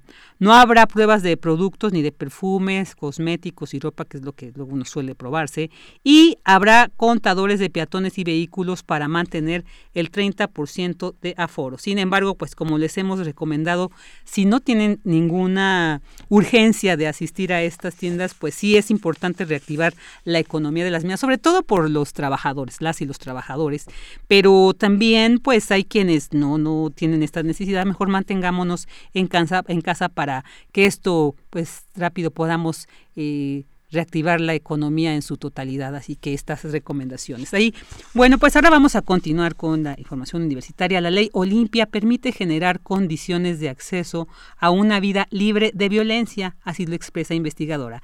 Esta información con mi compañera Cristina Godínez. Adelante, Cris.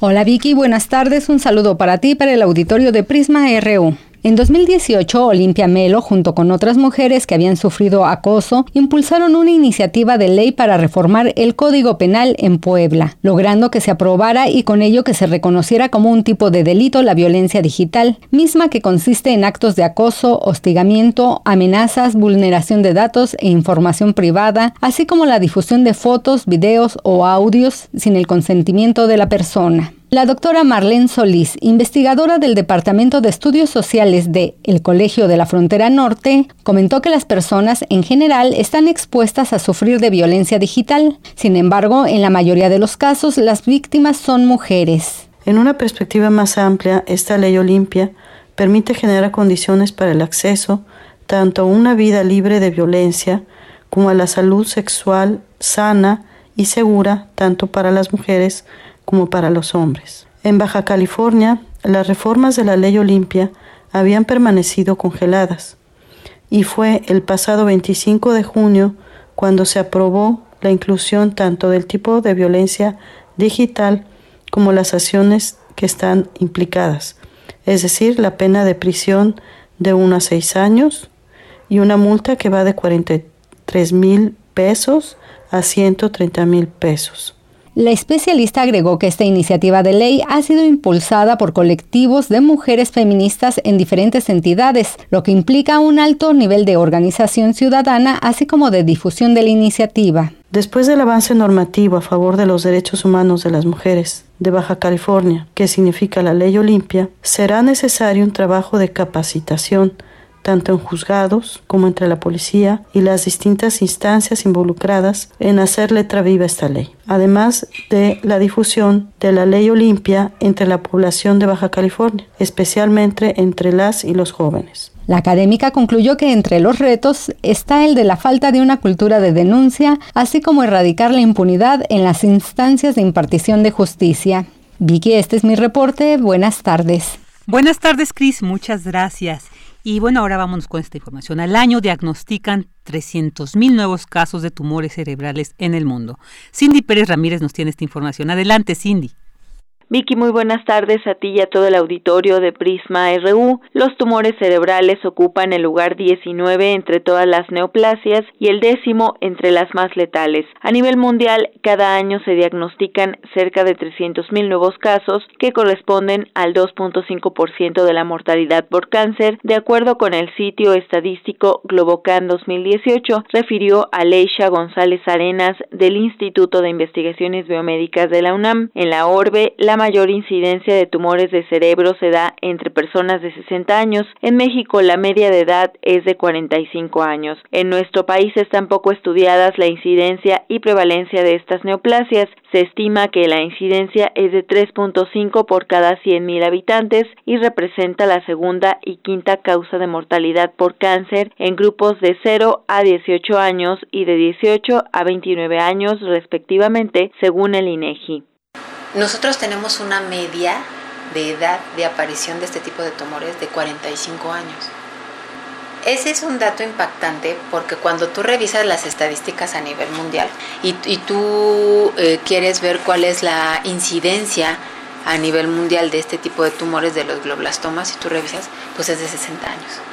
En cuanto a la incidencia, a nivel mundial es 3 de cada 100 mil. Los cánceres cerebrales se dividen en malignos y no malignos. Los dos invaden tejido sano, pero los segundos pueden disecarse o retirarse mediante cirugía, en tanto los malignos son altamente invasivos y crecen muy rápidos. Los más comunes a nivel mundial son los meningiomas, la mayoría no son malignos. En segundo lugar están los de la glándula pituitaria y los terceros son los gliobastomas, que son malignos y son letales, explicó la investigadora del Departamento de Medicina Genómica y toxicológica ambiental del Instituto de Investigaciones Biomédicas de esta casa de estudios. Esta es la información que tenemos. Muy buenas tardes. Buenas tardes, Cindy, muchas gracias. Y bueno, ahora vámonos con esta interesante sección que nos presenta Daniel Olivares y el día de hoy es sobre académicos de la UNAM investigan propiedades farmacológicas del chile. Escuchemos.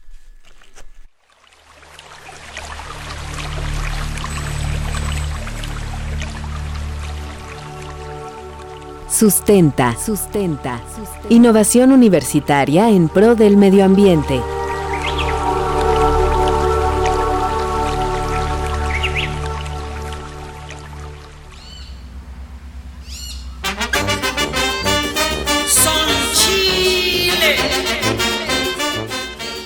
Es un alimento muy popular en toda América Latina y se ha extendido desde hace varios siglos a lo largo del mundo incursionando de manera favorable en la gastronomía internacional. Nos referimos al chile.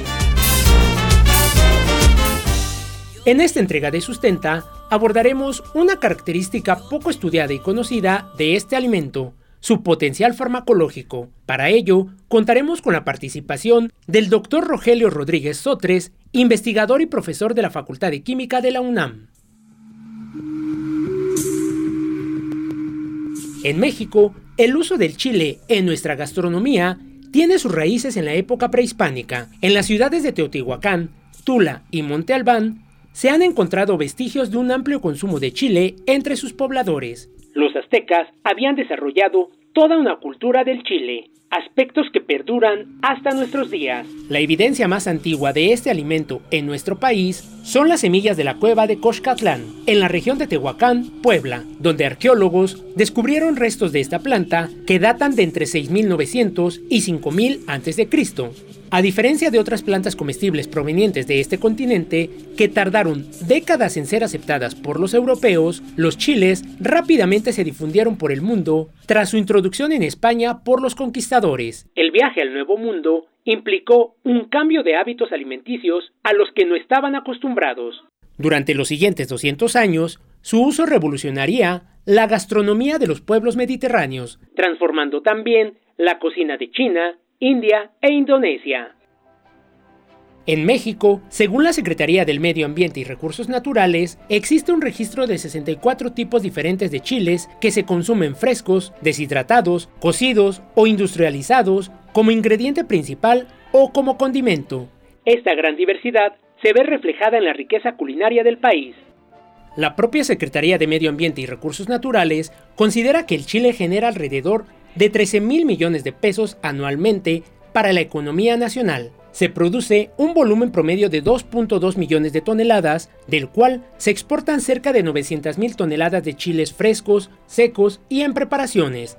Las exportaciones de este producto se incrementaron 40% en los últimos seis años, lo que nos coloca como el principal exportador de variedades como el chile verde o el habanero a nivel mundial. Los destinos principales son Estados Unidos, Malasia, España y Tailandia. El chile es fuente de vitaminas, principalmente A y C, fibras y minerales. Pero, ¿qué otro tipo de beneficios podemos obtener del chile? Académicos de la Facultad de Química de la UNAM estudian los procesos metabólicos de la planta de chile con la finalidad de desarrollar aplicaciones en las industrias alimenticia y farmacológica.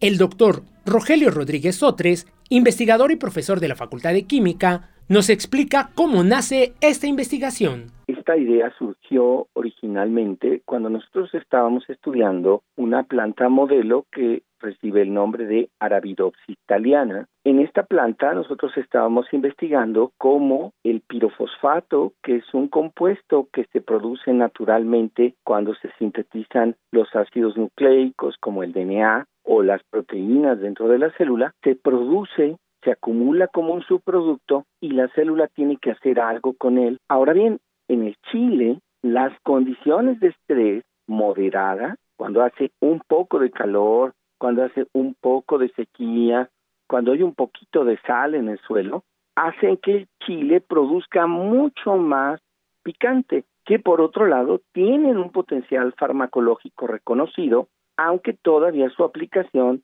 está limitada a la medicina tradicional. La investigación se ha centrado principalmente en la producción de las sustancias que dan el sabor y picor característico al chile, las cuales tienen aplicaciones farmacológicas, pues poseen propiedades antiinflamatorias y analgésicas. El doctor Rogelio Rodríguez, quien encabeza el grupo de investigación, nos explica estas características. El chile tiene compuestos que pueden ser aplicados tópicamente y tienen un efecto desinflamante, es decir, podemos hacer una pomada de chile, untárnosla y eso nos ayuda a desinflamar y a quitar el dolor. Estos, estos efectos incluso se pueden tener también a nivel sistémico, es decir, aplicados de otra manera. Pero lo más interesante del chile es que no produce un compuesto, produce más de 40 compuestos diferentes. Y realmente de esos hay dos que son muy abundantes y están bien estudiados, que serían la que se llama capsaicina y la que se llama dihidrocapsaicina, pero todos los demás han sido poco estudiados a nivel farmacológico por la dificultad de producirlos en cantidad suficiente.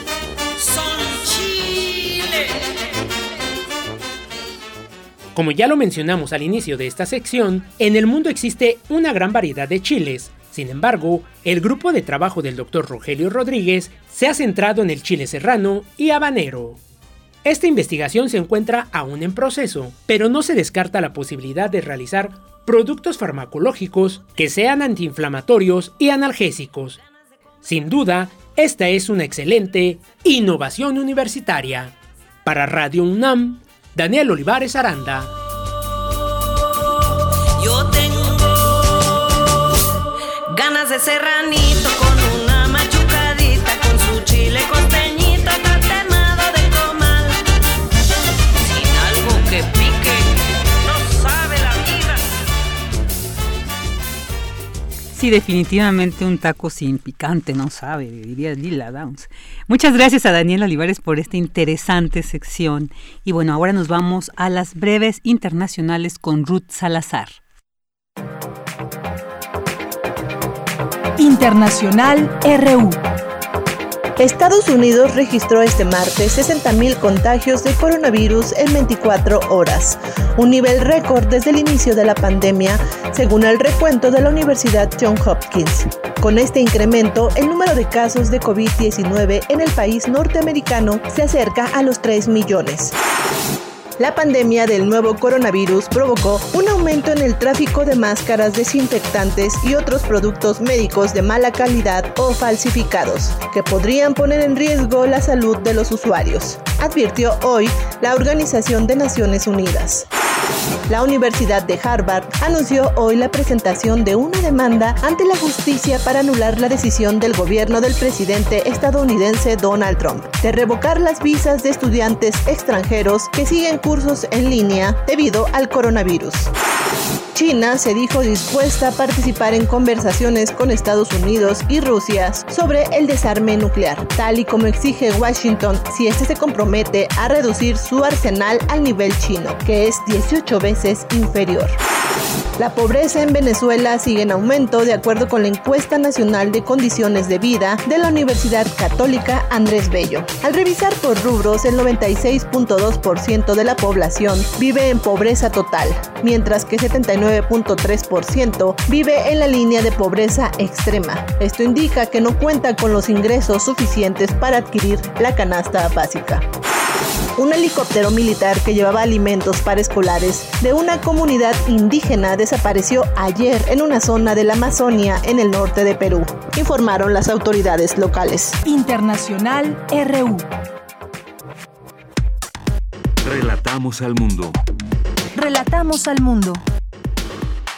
Muchas gracias a Ruth Salazar por las breves internacionales. Y bueno, ahora nos vamos a una entrevista muy interesante porque pues queremos conocer cuál es la situación política que acontece en estos momentos en Brasil, ¿no? A partir de estas medidas que ha tomado el presidente Jair Bolsonaro, y que se han calificado que están enmarcadas en un racismo estructural y bueno, que también ha desencadenado y visibilizado movimientos de una parte de la población que todos los días se manifiestan y luchan en contra pues de lo que señalan son actitudes fascistas. Así que para platicar sobre este tema ya tenemos en la línea al doctor Tiago Lenin Tito Tolentino.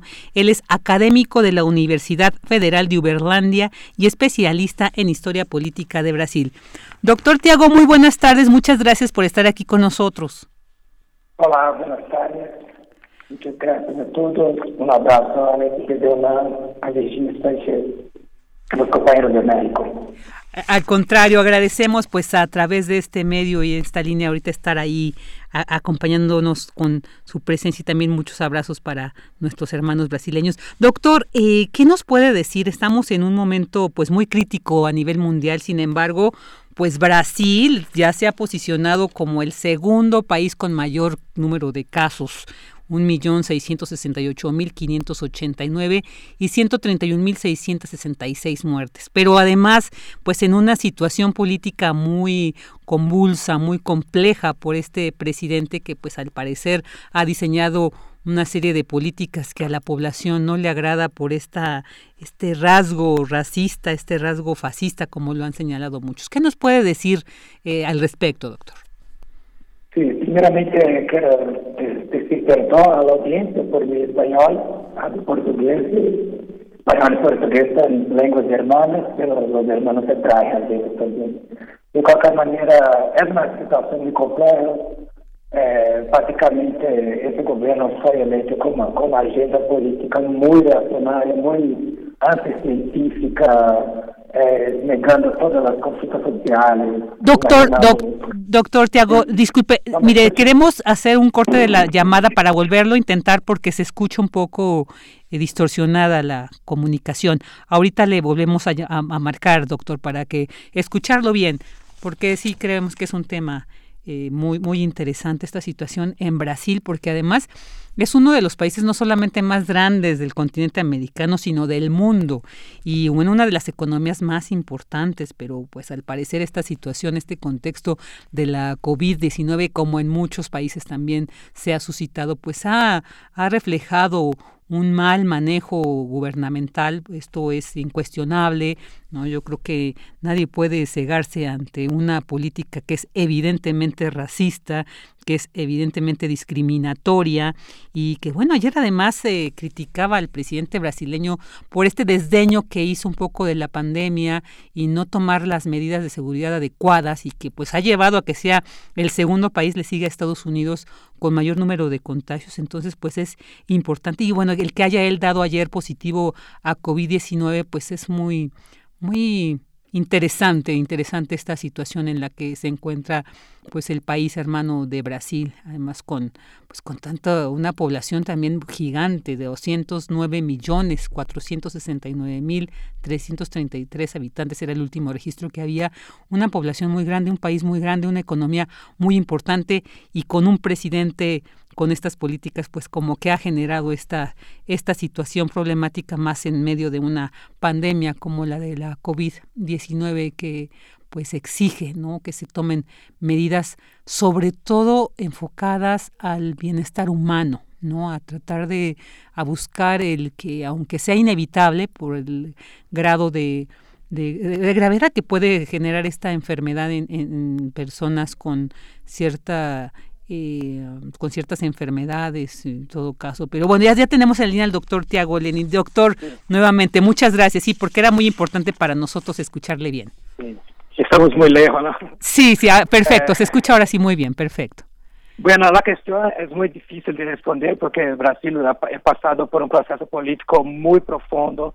Nosotros aquí tenemos, para decir brevemente, un presidente que fue electo con una agenda muy reaccionaria ligada a la familia, a valores de negación de la ciencia, de negación de la razón, negación de los derechos humanos. Entonces puede imaginar lo que, lo que es eso. Y la gran cuestión es que hasta la pandemia no había mucha oposición a Bolsonaro. Eh, mismo que hubiese algunas personas contra los universitarios, los estudiantes, los activistas de los movimientos por los derechos humanos, no, no tenían voz, ni en la prensa, que apoiava as medidas neoliberais e hacía pouco caso desses discursos racistas, anti-ciência, aí terraplanismo em Brasil, para se pensar o que passa aqui. Pero com a pandemia, a realidade, a dura realidade é, é venido em face do presidente, não? Ele não, ele não tomou nenhuma decisão central. Sua posição foi de negar a, negar a pandemia. Não é o problema, é uma pequenita influência, no pasa nada. Entonces lo que ocurrió es que los gobernadores, el Brasil es un sistema federativo, es una república federativa. Tenemos un presidente que comanda, realmente un presidente, pero hay los gobiernos locales, como provinciales, y hay los, los jefes, son los prefeitos de la ciudad. Então todo esse poder foi disseminado e cada governador, cada prefeito foi tomando suas atitudes em relação à pandemia. Então, isso provocou um, uma fissura política muito grande. Então, se despertou toda a crise que agora aparece dessa maneira em todo o mundo. Doctor, ahorita que habla de esta relación con los gobiernos locales y que tomaron medidas, eh, ¿cuál sería la línea que, que, toman estos gobiernos como para tener más claridad de la situación en Brasil? ¿So, ¿Es una línea más afín a, a Bolsonaro o no? ¿Se aleja de esta? Eh, eso, eso es una cosa que se habla aquí mucho, eh, que han politizado la pandemia. Entonces los gobiernos que son favorables tiende a negar o no hacer mucha cuestión de isolamiento, de la utilización de las máscaras, que los gobiernos que son más contrarios eh, refuerzan esas políticas.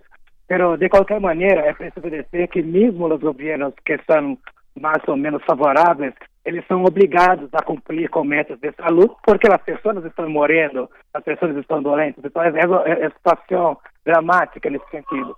Por outro lado, então, os governos de oposição reforçam a necessidade de seguir a ciência. Uma outra coisa que se passa em oposição a Bolsonaro é isso, que agora se afirma muito a verdade da ciência, a questão científica como ponto central do problema da pandemia. E isso era exatamente o que Bolsonaro sempre negou. Ele sempre é negado a ciência, a razão, os cientistas, as universidades. Então, é mais ou menos um clima político-cultural que se pasa en Brasil ahora. Claro, doctor, y en ese sentido, ¿qué nos puede decir cómo es la situación en cuanto a la educación? Bueno, la ciencia también muy ligada a la educación, pero en esta situación, ¿qué tanto, cómo era antes y qué tanto ha permeado esta situación de la pandemia este sector educativo? No, el sector educativo. Bueno, ahora nosotros no hay clases presenciales, hay una gran oposición de los educadores, de las universidades, al gobierno, pero ao mesmo tempo é uma luta muito difícil porque os ministros, uhum. como o ministro da Educação, a política que é pensada em Brasil desde Bolsonaro é uma política de privatização, de diminuição das universidades, há um discurso contra a educação. Em realidade, em Brasil atualmente há um discurso contra a educação. É, se, se habla de uma maneira é, superficial, criminaliza a educação, os professores são, são vistos como doutrinários. É, uma grande, é, um, é um discurso muito confuso, incluso. É difícil de explicar porque eu sou um professor.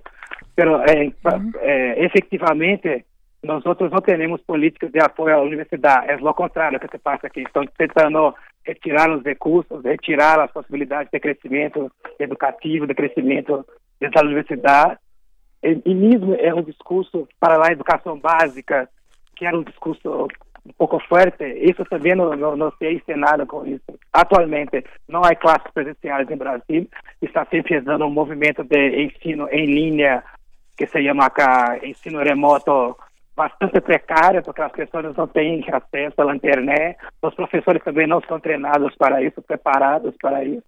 Então, basicamente, estamos em uma situação de suspensão de tudo, de tudo. De das, os comércios, por exemplo, sempre há essas políticas com as tendas, com a economia. Há momentos que se cierra, há momentos que se abre. Então, as pessoas estão muito perdidas, as políticas não estão funcionando mais. Las políticas están funcionando mal. O sea, y es que además desde una visión, pues si el presidente desconocía la dimensión, la gravedad de esta pandemia, pues se ha reflejado ¿no? en ello.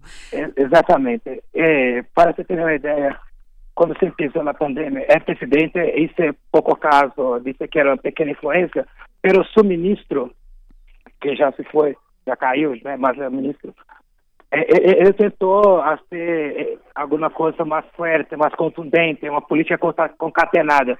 Mas o Bolsonaro é mirado isso como uma espécie de disputa política e retirou esse ministro, senhor Mandetta.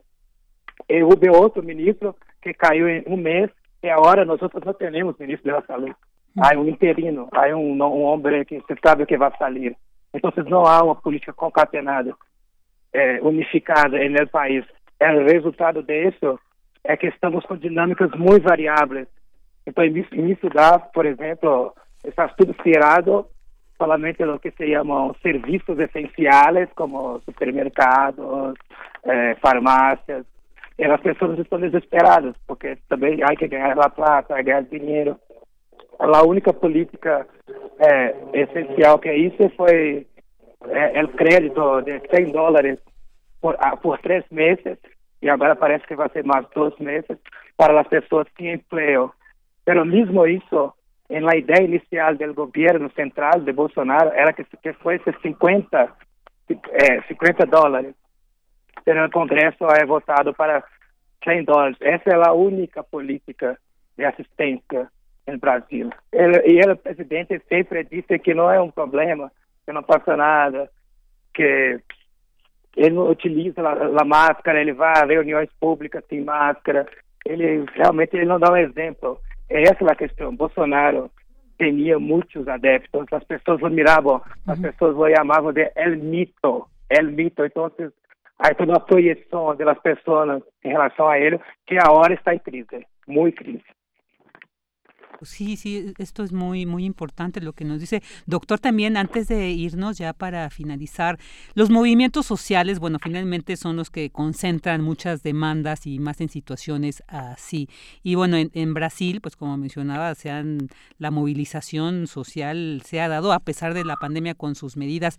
Pero ¿cómo, ¿cómo nos podría ahorita decir cuál es eh, como este, este panorama general de las movilizaciones? Básicamente é, durante todo esse processo houve é, movimentações favoráveis ao governo, porque essas pessoas, como elas não creiam na pandemia, elas iam à calle para prestar seu apoio ao governo. Frente a essa situação, depois de alguns meses, alguns dias, 30 dias, 40 dias, as outras pessoas indignadas é, se, se obrigadas a sair dessas casas e também mostrar que não, que o Brasil não é isso, que há uma pandemia, que esse governo está fazendo tudo errado, que não está nada certo. É, o próprio ministro da Justiça, que era uma força de Bolsonaro, que foi, que era Sérgio Moro, que foi o ministro que prendeu Lula, ele saiu do governo, então isso também foi um grande golpe ao governo Bolsonaro. Há que dizer a um, por último, como você, é que Bolsonaro está em médio a um grande escândalo político que envolve milícias armadas, desvio de dinheiro em relação a ele e sua família. Então, é um momento muito malo para ele agora. E essas pessoas na calle refletem todo esse contexto, todo esse contexto complexo, muito complexo, cultural, político, sociológico, econômico. Claro, claro. Pues doctor, muchas gracias y una situación muy compleja la que se vive eh, en muchas partes del mundo, pero en Brasil, como decía, pues es una de las economías más importantes y uno de los países más grandes del mundo, pues claro que eh, nos jala la atención porque por lo mismo es también un gran referente para el mismo mundo. Y bueno, pues ahí tendremos que seguir cómo se desarrolla esta situación en Brasil. Le agradecemos muchísimo, doctor, que nos haya pues aceptado esta entrevista, que se encuentra allá. Y bueno, pues le mandamos un cordial abrazo. Otro cordial, muchas gracias por la invitación, siempre dispuesto. Muchas gracias. gracias. El doctor Tiago Lenin Tito Tolentino, académico de la Universidad Federal de Uberlandia y especialista en historia política de Brasil. Relatamos al mundo. Relatamos al mundo. Porque tu opinión es importante, síguenos en nuestras redes sociales, en Facebook como Prisma RU y en Twitter como arroba PrismaRU. Dos de la tarde con 37 minutos y ahora vamos a dar entrada a la sección de Dulce Conciencia con Dulce García, quien hoy nos hablará sobre si hay o no menos contaminación atmosférica debido al confinamiento.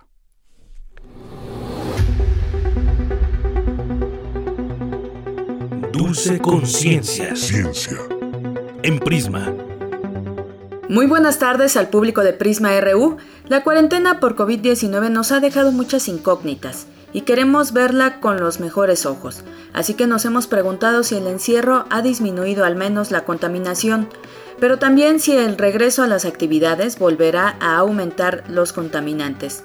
Hoy les hablaré sobre el posible repunte de los niveles de contaminación que afectan a la atmósfera, pero antes de pasar a la entrevista, los invito a escuchar la siguiente información.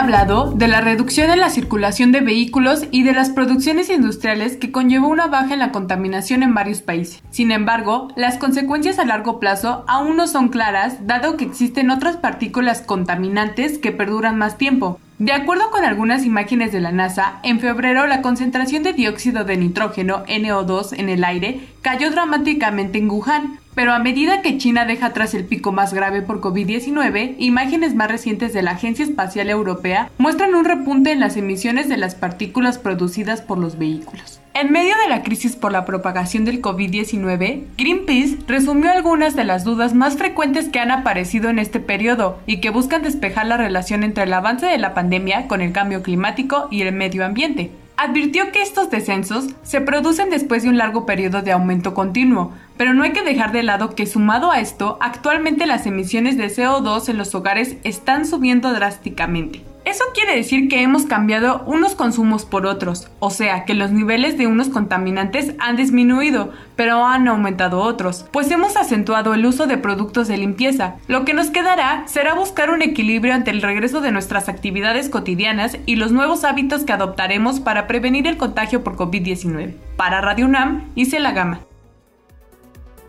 Y sobre el tema platicamos con el doctor Ricardo Torres Jardón, del Grupo de Fisicoquímica Atmosférica del Centro de Ciencias de la Atmósfera de la UNAM. Él nos comentó que en efecto han disminuido los contaminantes causados, por ejemplo, por el uso de automóviles, pero que hay otros que más bien han aumentado. Vamos a escucharlo.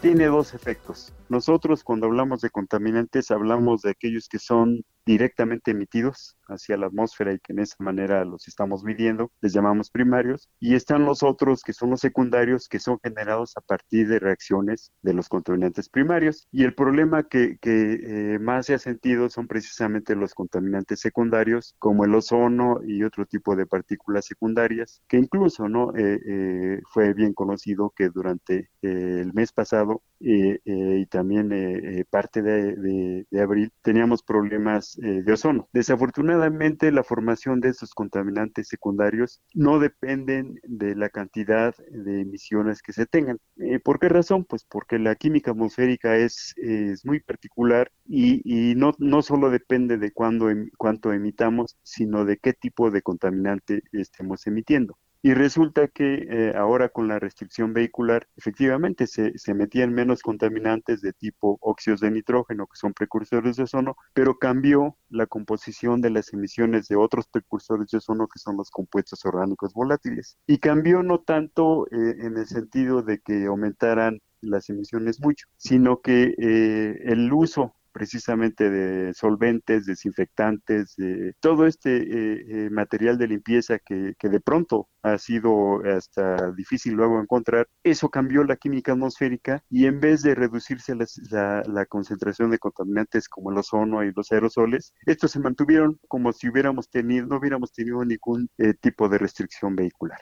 Ahora, con este regreso, eh, la química atmosférica nos dice que no va a pasar mucho. Realmente vamos a mantenernos en este régimen de, producción eh, eh, química y fotoquímica sobre todo. No pensamos que vaya a ser, vaya a haber un repunte así extraordinario en este sentido. y sobre todo, como entra ya la temporada de lluvia, esto restringe mucho la actividad fotoquímica, restringe que tengamos muchas reacciones en la atmósfera y el pronóstico, por lo menos entre junio y julio, que es cuando tenemos más lluvias, agosto también, es que tengamos niveles, eh, eh, si no similares, un poquito más bajos.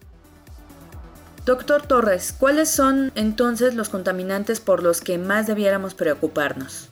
Estamos en la situación de que cuál es la noticia buena y la mala, ¿no? La, buena es, y que tenemos que tener preferencia, es más vale que tengamos eh, un poco de ozono, por así decirlo, a que eh, eh, esta cuestión del contagio aumente.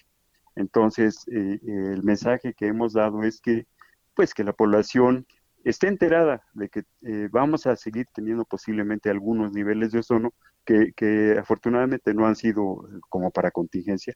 Dentro de lo malo no hemos llegado a ese, ese grado, pero es preferible que estemos conscientes de eso, a evitar que, que, se propague este problema y eh, la otra recomendación y que incluso va en favor de que eh, nos mantengamos en casa, es que eh, mientras más estemos en casa, pues menos vamos a estar expuestos al aire, eh, digamos, extramuros, que es donde hay mayores concentraciones. El ozono, en particular, después de mediodía, entre mediodía y las 5 de la tarde es cuando tiene su máximo, y mientras más estemos encerrados a esa hora, pues menos efecto podríamos tener, y, y pues vamos a estar de alguna manera seguros de que no va a pasar gran cosa, menos ahora en la temporada de lluvia. Eh, el ozono se forma eh, fotoquímicamente, fotoquímicamente es, depende de la intensidad del sol y, a mediodía tenemos el máximo eh, digamos, es el máximo de la producción fotoquímica, pero por cuestión de química atmosférica, esta actividad se prolonga todavía hasta por ahí de las 3 de la tarde.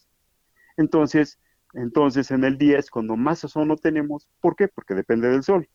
Y, por eso ahora que está nublado, pues hay menos radiación disponible, hay menos actividad fotoquímica y afortunadamente esto tiene que ver mucho con que tengamos una reducción. Platíquenos un poco, doctor, cómo han cambiado los niveles de contaminantes antes y durante la cuarentena. Eh, precisamente eh, el mes pasado hicimos un ejercicio eh, allá en la UNAM analizando qué era lo que estaba pasando, ¿no? Entonces realizamos un análisis estadístico de los últimos tres años, exactamente en el mismo periodo de tiempo y meses, y resultó que estábamos prácticamente igual, y es lo que te mencionaba al principio, ¿no? La química atmosférica es muy particular, luego pongo el ejemplo de hacer mole, ¿no? Quitas una, una especie y te va a dar un sabor, y le aumentas otro y va a cambiar el sabor, y lo mismo está sucediendo acá. La situación geográfica de el centro de México, el tipo de emisiones y todo esto lleva a que en ocasiones, que es un efecto que lo tenemos bien identificado, que se llama el efecto de fin de semana, resulta que en la Ciudad de México los domingos, que es cuando hay una reducción sustancial en el flujo vehicular, hay igual ozono o más que en tres días de, en los días normales. Sí, es, pero es un efecto de la química atmosférica que se da. Y el confinamiento es como si tuviéramos domingos prolongados.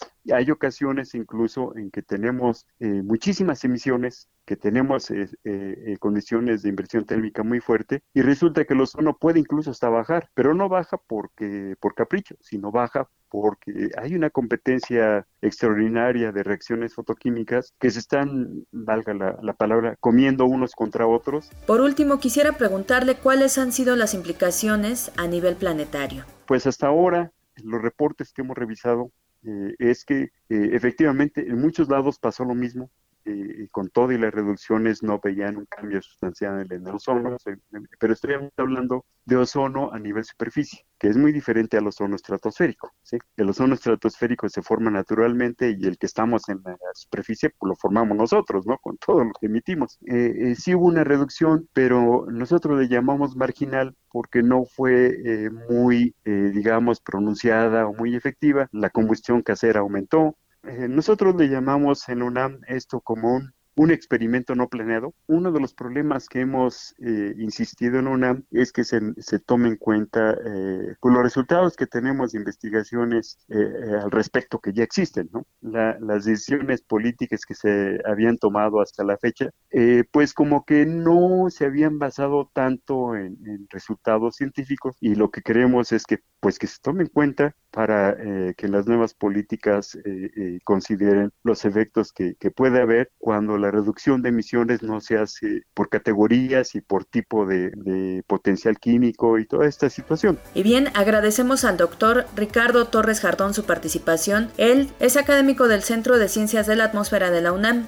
Esperemos que nuestras emisiones en la nueva normalidad puedan estar equilibradas. Me despido con la siguiente frase. Tienes una cita con un científico. El hombre no es solo problema para sí, sino también para la biosfera que le ha tocado vivir. Ramón Margalef.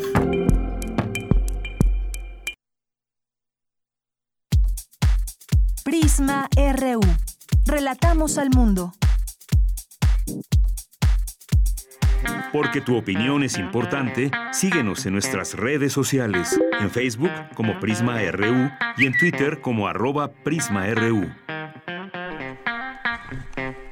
Dos de la tarde con 47 minutos y bueno, ahorita vamos con algunas notas nacionales. Esta mañana el presidente Andrés Manuel López Obrador inició sus actividades en Washington, D.C., en Estados Unidos, Ahí primero visitó el monumento a Abraham Lincoln y después se trasladó al de Benito Juárez, donde también le rindió honores. Más tarde, López Obrador se trasladó a la Casa Blanca, en donde tuvo lugar el saludo protocolario, la presentación de comitivas y la firma del libro de invitados. Posteriormente, pues se mantiene, yo no sé, ya lo está, ahorita ya estará en este encuentro, se dirige a él, un encuentro privado con su homólogo Donald Trump, con motivo de la entrada en vigor del TEMEC. De acuerdo con la Secretaría de Relaciones Exteriores, se prevé que los mandatarios firmen un comunicado conjunto. Ya estaremos teniendo noticias sobre este comunicado de qué se trata. El subsecretario de Prevención y Promoción de la Salud, Hugo López Gatel, comentó que en la Ciudad de México no todas las alcaldías presentan la misma curva epidémica, además de que existen distintas velocidades de la propagación de la COVID-19. El funcionario federal presentó una gráfica sobre la curva epidémica de incidencias, en donde las alcaldías que presentan una disminución en el número de contagios son Iztapalapa, Gustavo Amadero, Tlalpan, Álvaro Obregón, Xochimilco, Benito Juárez y Cuajimalpa. Ahí está esta información sobre estas alcaldías donde afortunadamente pues ya van disminuyendo estos números de contagios y por eso es importante, les decíamos, no acudir a estos lugares donde ya se están dando las reaperturas así masivamente para que pues tengamos noticias como este. El Instituto Mexicano del Seguro Social informó que a partir del 9 de julio sus guarderías reiniciarán actividades, es decir, mañana. Lo anterior con la finalidad de ayudar a las, a las tutoras y madres familiares y madres trabajadoras que laboran en actividades esenciales. En un comunicado, el IMSS afirmó que las actividades en estos lugares se realizarán con apego a las recomendaciones de la Secretaría de Salud y de acuerdo con el semáforo de riesgo epidemiológico. Bueno, pues ahí para que si van a llevar ya a sus pequeñas, a sus pequeños a las guarderías también, eh, atiendan, revisen un poco antes cuáles son pues estas medidas, estas recomendaciones para que se cumplan y sus pequeñas y pequeños pues estén ahí muy bien resguardados.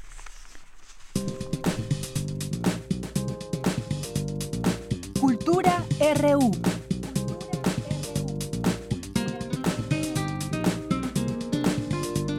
Dos de la tarde con 50 minutos y ya me enlazo con nuestra querida Tamara Quiroz y en esta sección de cultura tan esperada. ¿Qué tal, Tam? Muy buenas tardes. Vicky, querida, muy buenas tardes. Es un gusto saludarte. ¿Cómo estás? Muy bien, muchas gracias. Aquí, pues, David, que queremos conocer sobre ese libro tan interesante que nos traes hoy. Así es, querida Vicky. Pues antes de finalizar nuestra transmisión, les comparto que en este espacio hemos dado seguimiento a las actividades que realiza el Instituto de Investigaciones Estéticas de la UNAM en conjunto con otras instancias de la máxima casa de estudios. Hace poco eh, dimos información sobre las actividades que forman parte de la jornada Historiadores del Arte frente a situaciones de emergencia, distancia o confinamiento Primero hubo una conferencia sobre curaduría y la problemática a la que se enfrentan los museos ante la pandemia. Después, eh, varios curadores y también artistas visuales independientes unieron esfuerzos para relatar historias sobre vulnerabilidad con una serie de videorelatos y como parte de esta jornada se publicaron una serie de textos que reúnen a algunos de los académicos de este instituto. Eh, toda esta iniciativa surgió como una respuesta ante la pregunta del papel que tiene el arte y también sus historiadores frente a esta situación de emergencia sanitaria que vivimos, así como para destacar las diferentes vulnerabilidades que afrontamos en conjunto con el arte y también la sociedad. En esta compilación vamos a encontrar el trabajo de dos historiadores del arte, entre ellos Pedro Ángel Jiménez, Elena Chávez MacGregor, Betsabe Miramontes Vidal, también está Cuauhtémoc Medina, Peter Krieger, entre otros. Historiadores, eh, querida Vicky, historiadores que reflexionan sobre los museos cerrados, las visitas a través de la virtualidad, las prácticas culturales, también los contagios. Hay textos de ecohistoria y ecoestética, hay textos que abordan estrategias de investigación, eh, que abordan la situación del patrimonio cultural frente a los desastres naturales. En fin, hay un amplio abanico de opciones y bueno, tuve la oportunidad de conversar con uno de los autores que forma parte de esta publicación. Peter Krieger es doctor en Historia del Arte por la Universidad de Hamburgo, Alemania, en el programa de Iconografía Política. Él es profesor e investigador del Instituto de Investigaciones Estéticas de la UNAM y nos compartió primero un panorama general acerca de la crisis por la pandemia con un enfoque social, político y estético desde el laboratorio universitario y de cómo se ha logrado un trabajo de difusión a través de la virtualidad. Vamos a escuchar. Básicamente los debates sobre la pandemia se centran en dos esferas, la política y la ciencia. La ciencia busca una vacuna, quiere entender la estructura del virus y en la política buscan eh, las soluciones eh, más adecuadas para esta crisis. Pero es un problema y tema más complejo y justamente la universidad es un espacio donde se expresa con toda la diversidad y claridad esa forma del pensamiento complejo sobre el tema. Entonces la pandemia afecta a la economía, la organización social y también es un tema de las investigaciones estéticas. Hay una expresión científica, pero también tenemos toda una tradición desde Leonardo da Vinci que demuestra cómo una obra de arte es una expresión diferente, alternativa, pero también estimulante y también reveladora de un conocimiento científico y también de un problema social. Y eso no solamente se refiere a la obra de arte, sino, y especialmente a eso me dedico, a un marco más amplio que el, estudio de la imagen.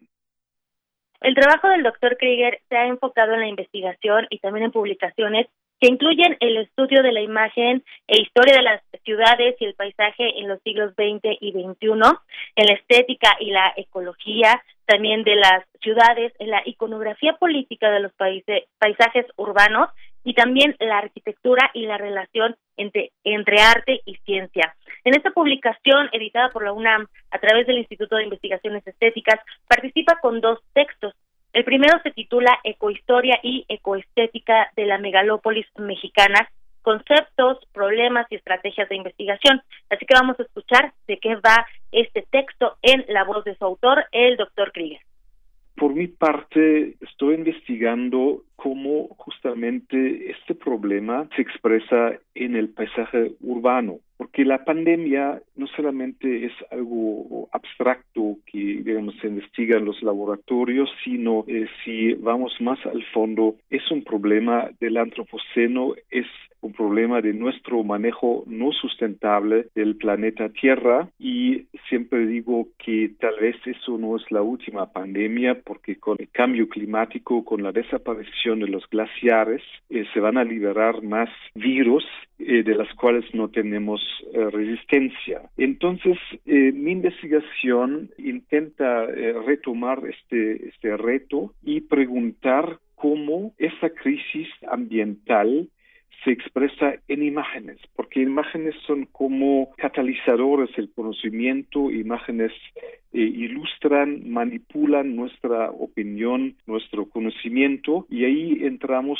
con una investigación sobre la ecoestética, cómo se manifiesta en la imagen un problema como este eh, de, la, de la pandemia.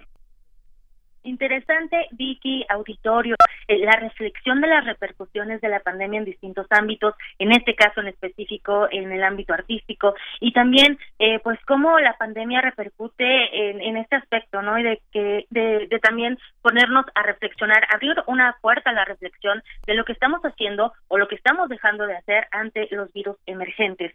Y bueno, el segundo texto de Peter Krieger se titula Semánticas inversas la geoestética crítica de la Torre Reforma.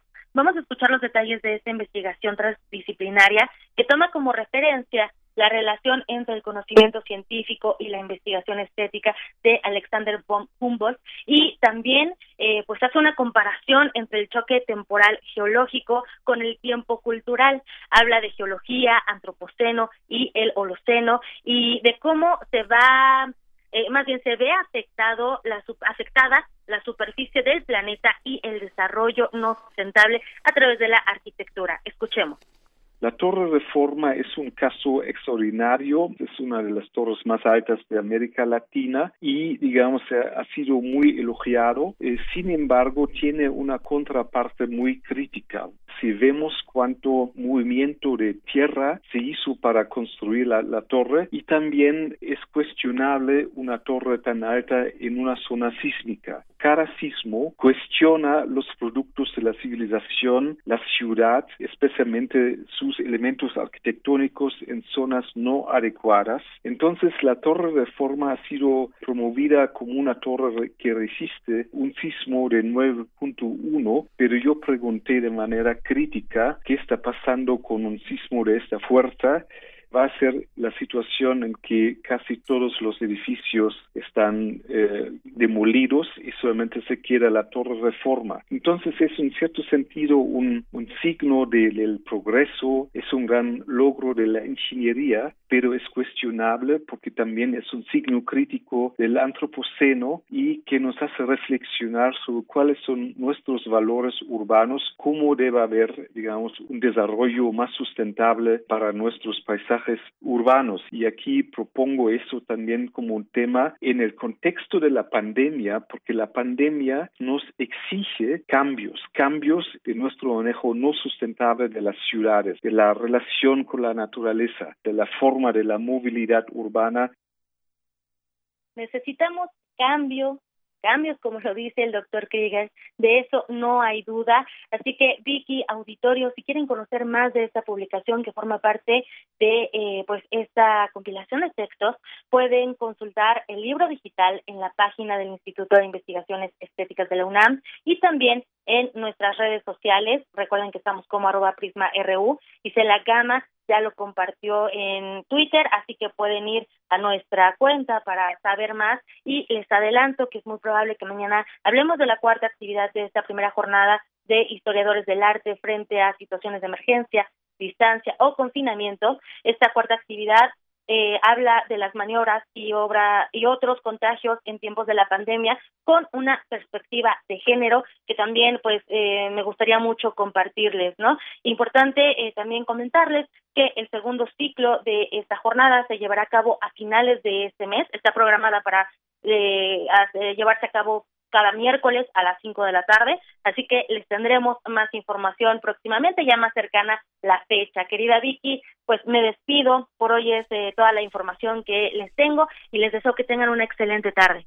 Muchas gracias, Tam. Te mandamos un fuerte abrazo y bueno, pues ya llegamos al fin de esta emisión. Quiero agradecer a la producción a Daniel Olivares, en la operación a Socorro Montes y Miguel Ángel Mendoza, en la información a Cindy Pérez, a Cristina Godínez, Ruth Salazar, en continuidad Andrea Candy, en redes Isela Gama y bueno, yo Virginia Sánchez, que en nombre de mi compañera de Yanira Morán, titular de este espacio y de todo el equipo, le agradecemos el que nos haya acompañado durante estas dos horas. Lo esperamos el día de mañana y bueno, pues nos vamos escuchando Never Let Me Down Again, porque hoy cumple 59 años Andrew Fletcher, el sintetizador, el, tercer eh, miembro importante de Depeche Mode, así que le mandamos desde aquí este abrazo y así nos vamos. Pues nos escuchamos el día de mañana. Buenas tardes, buen provecho.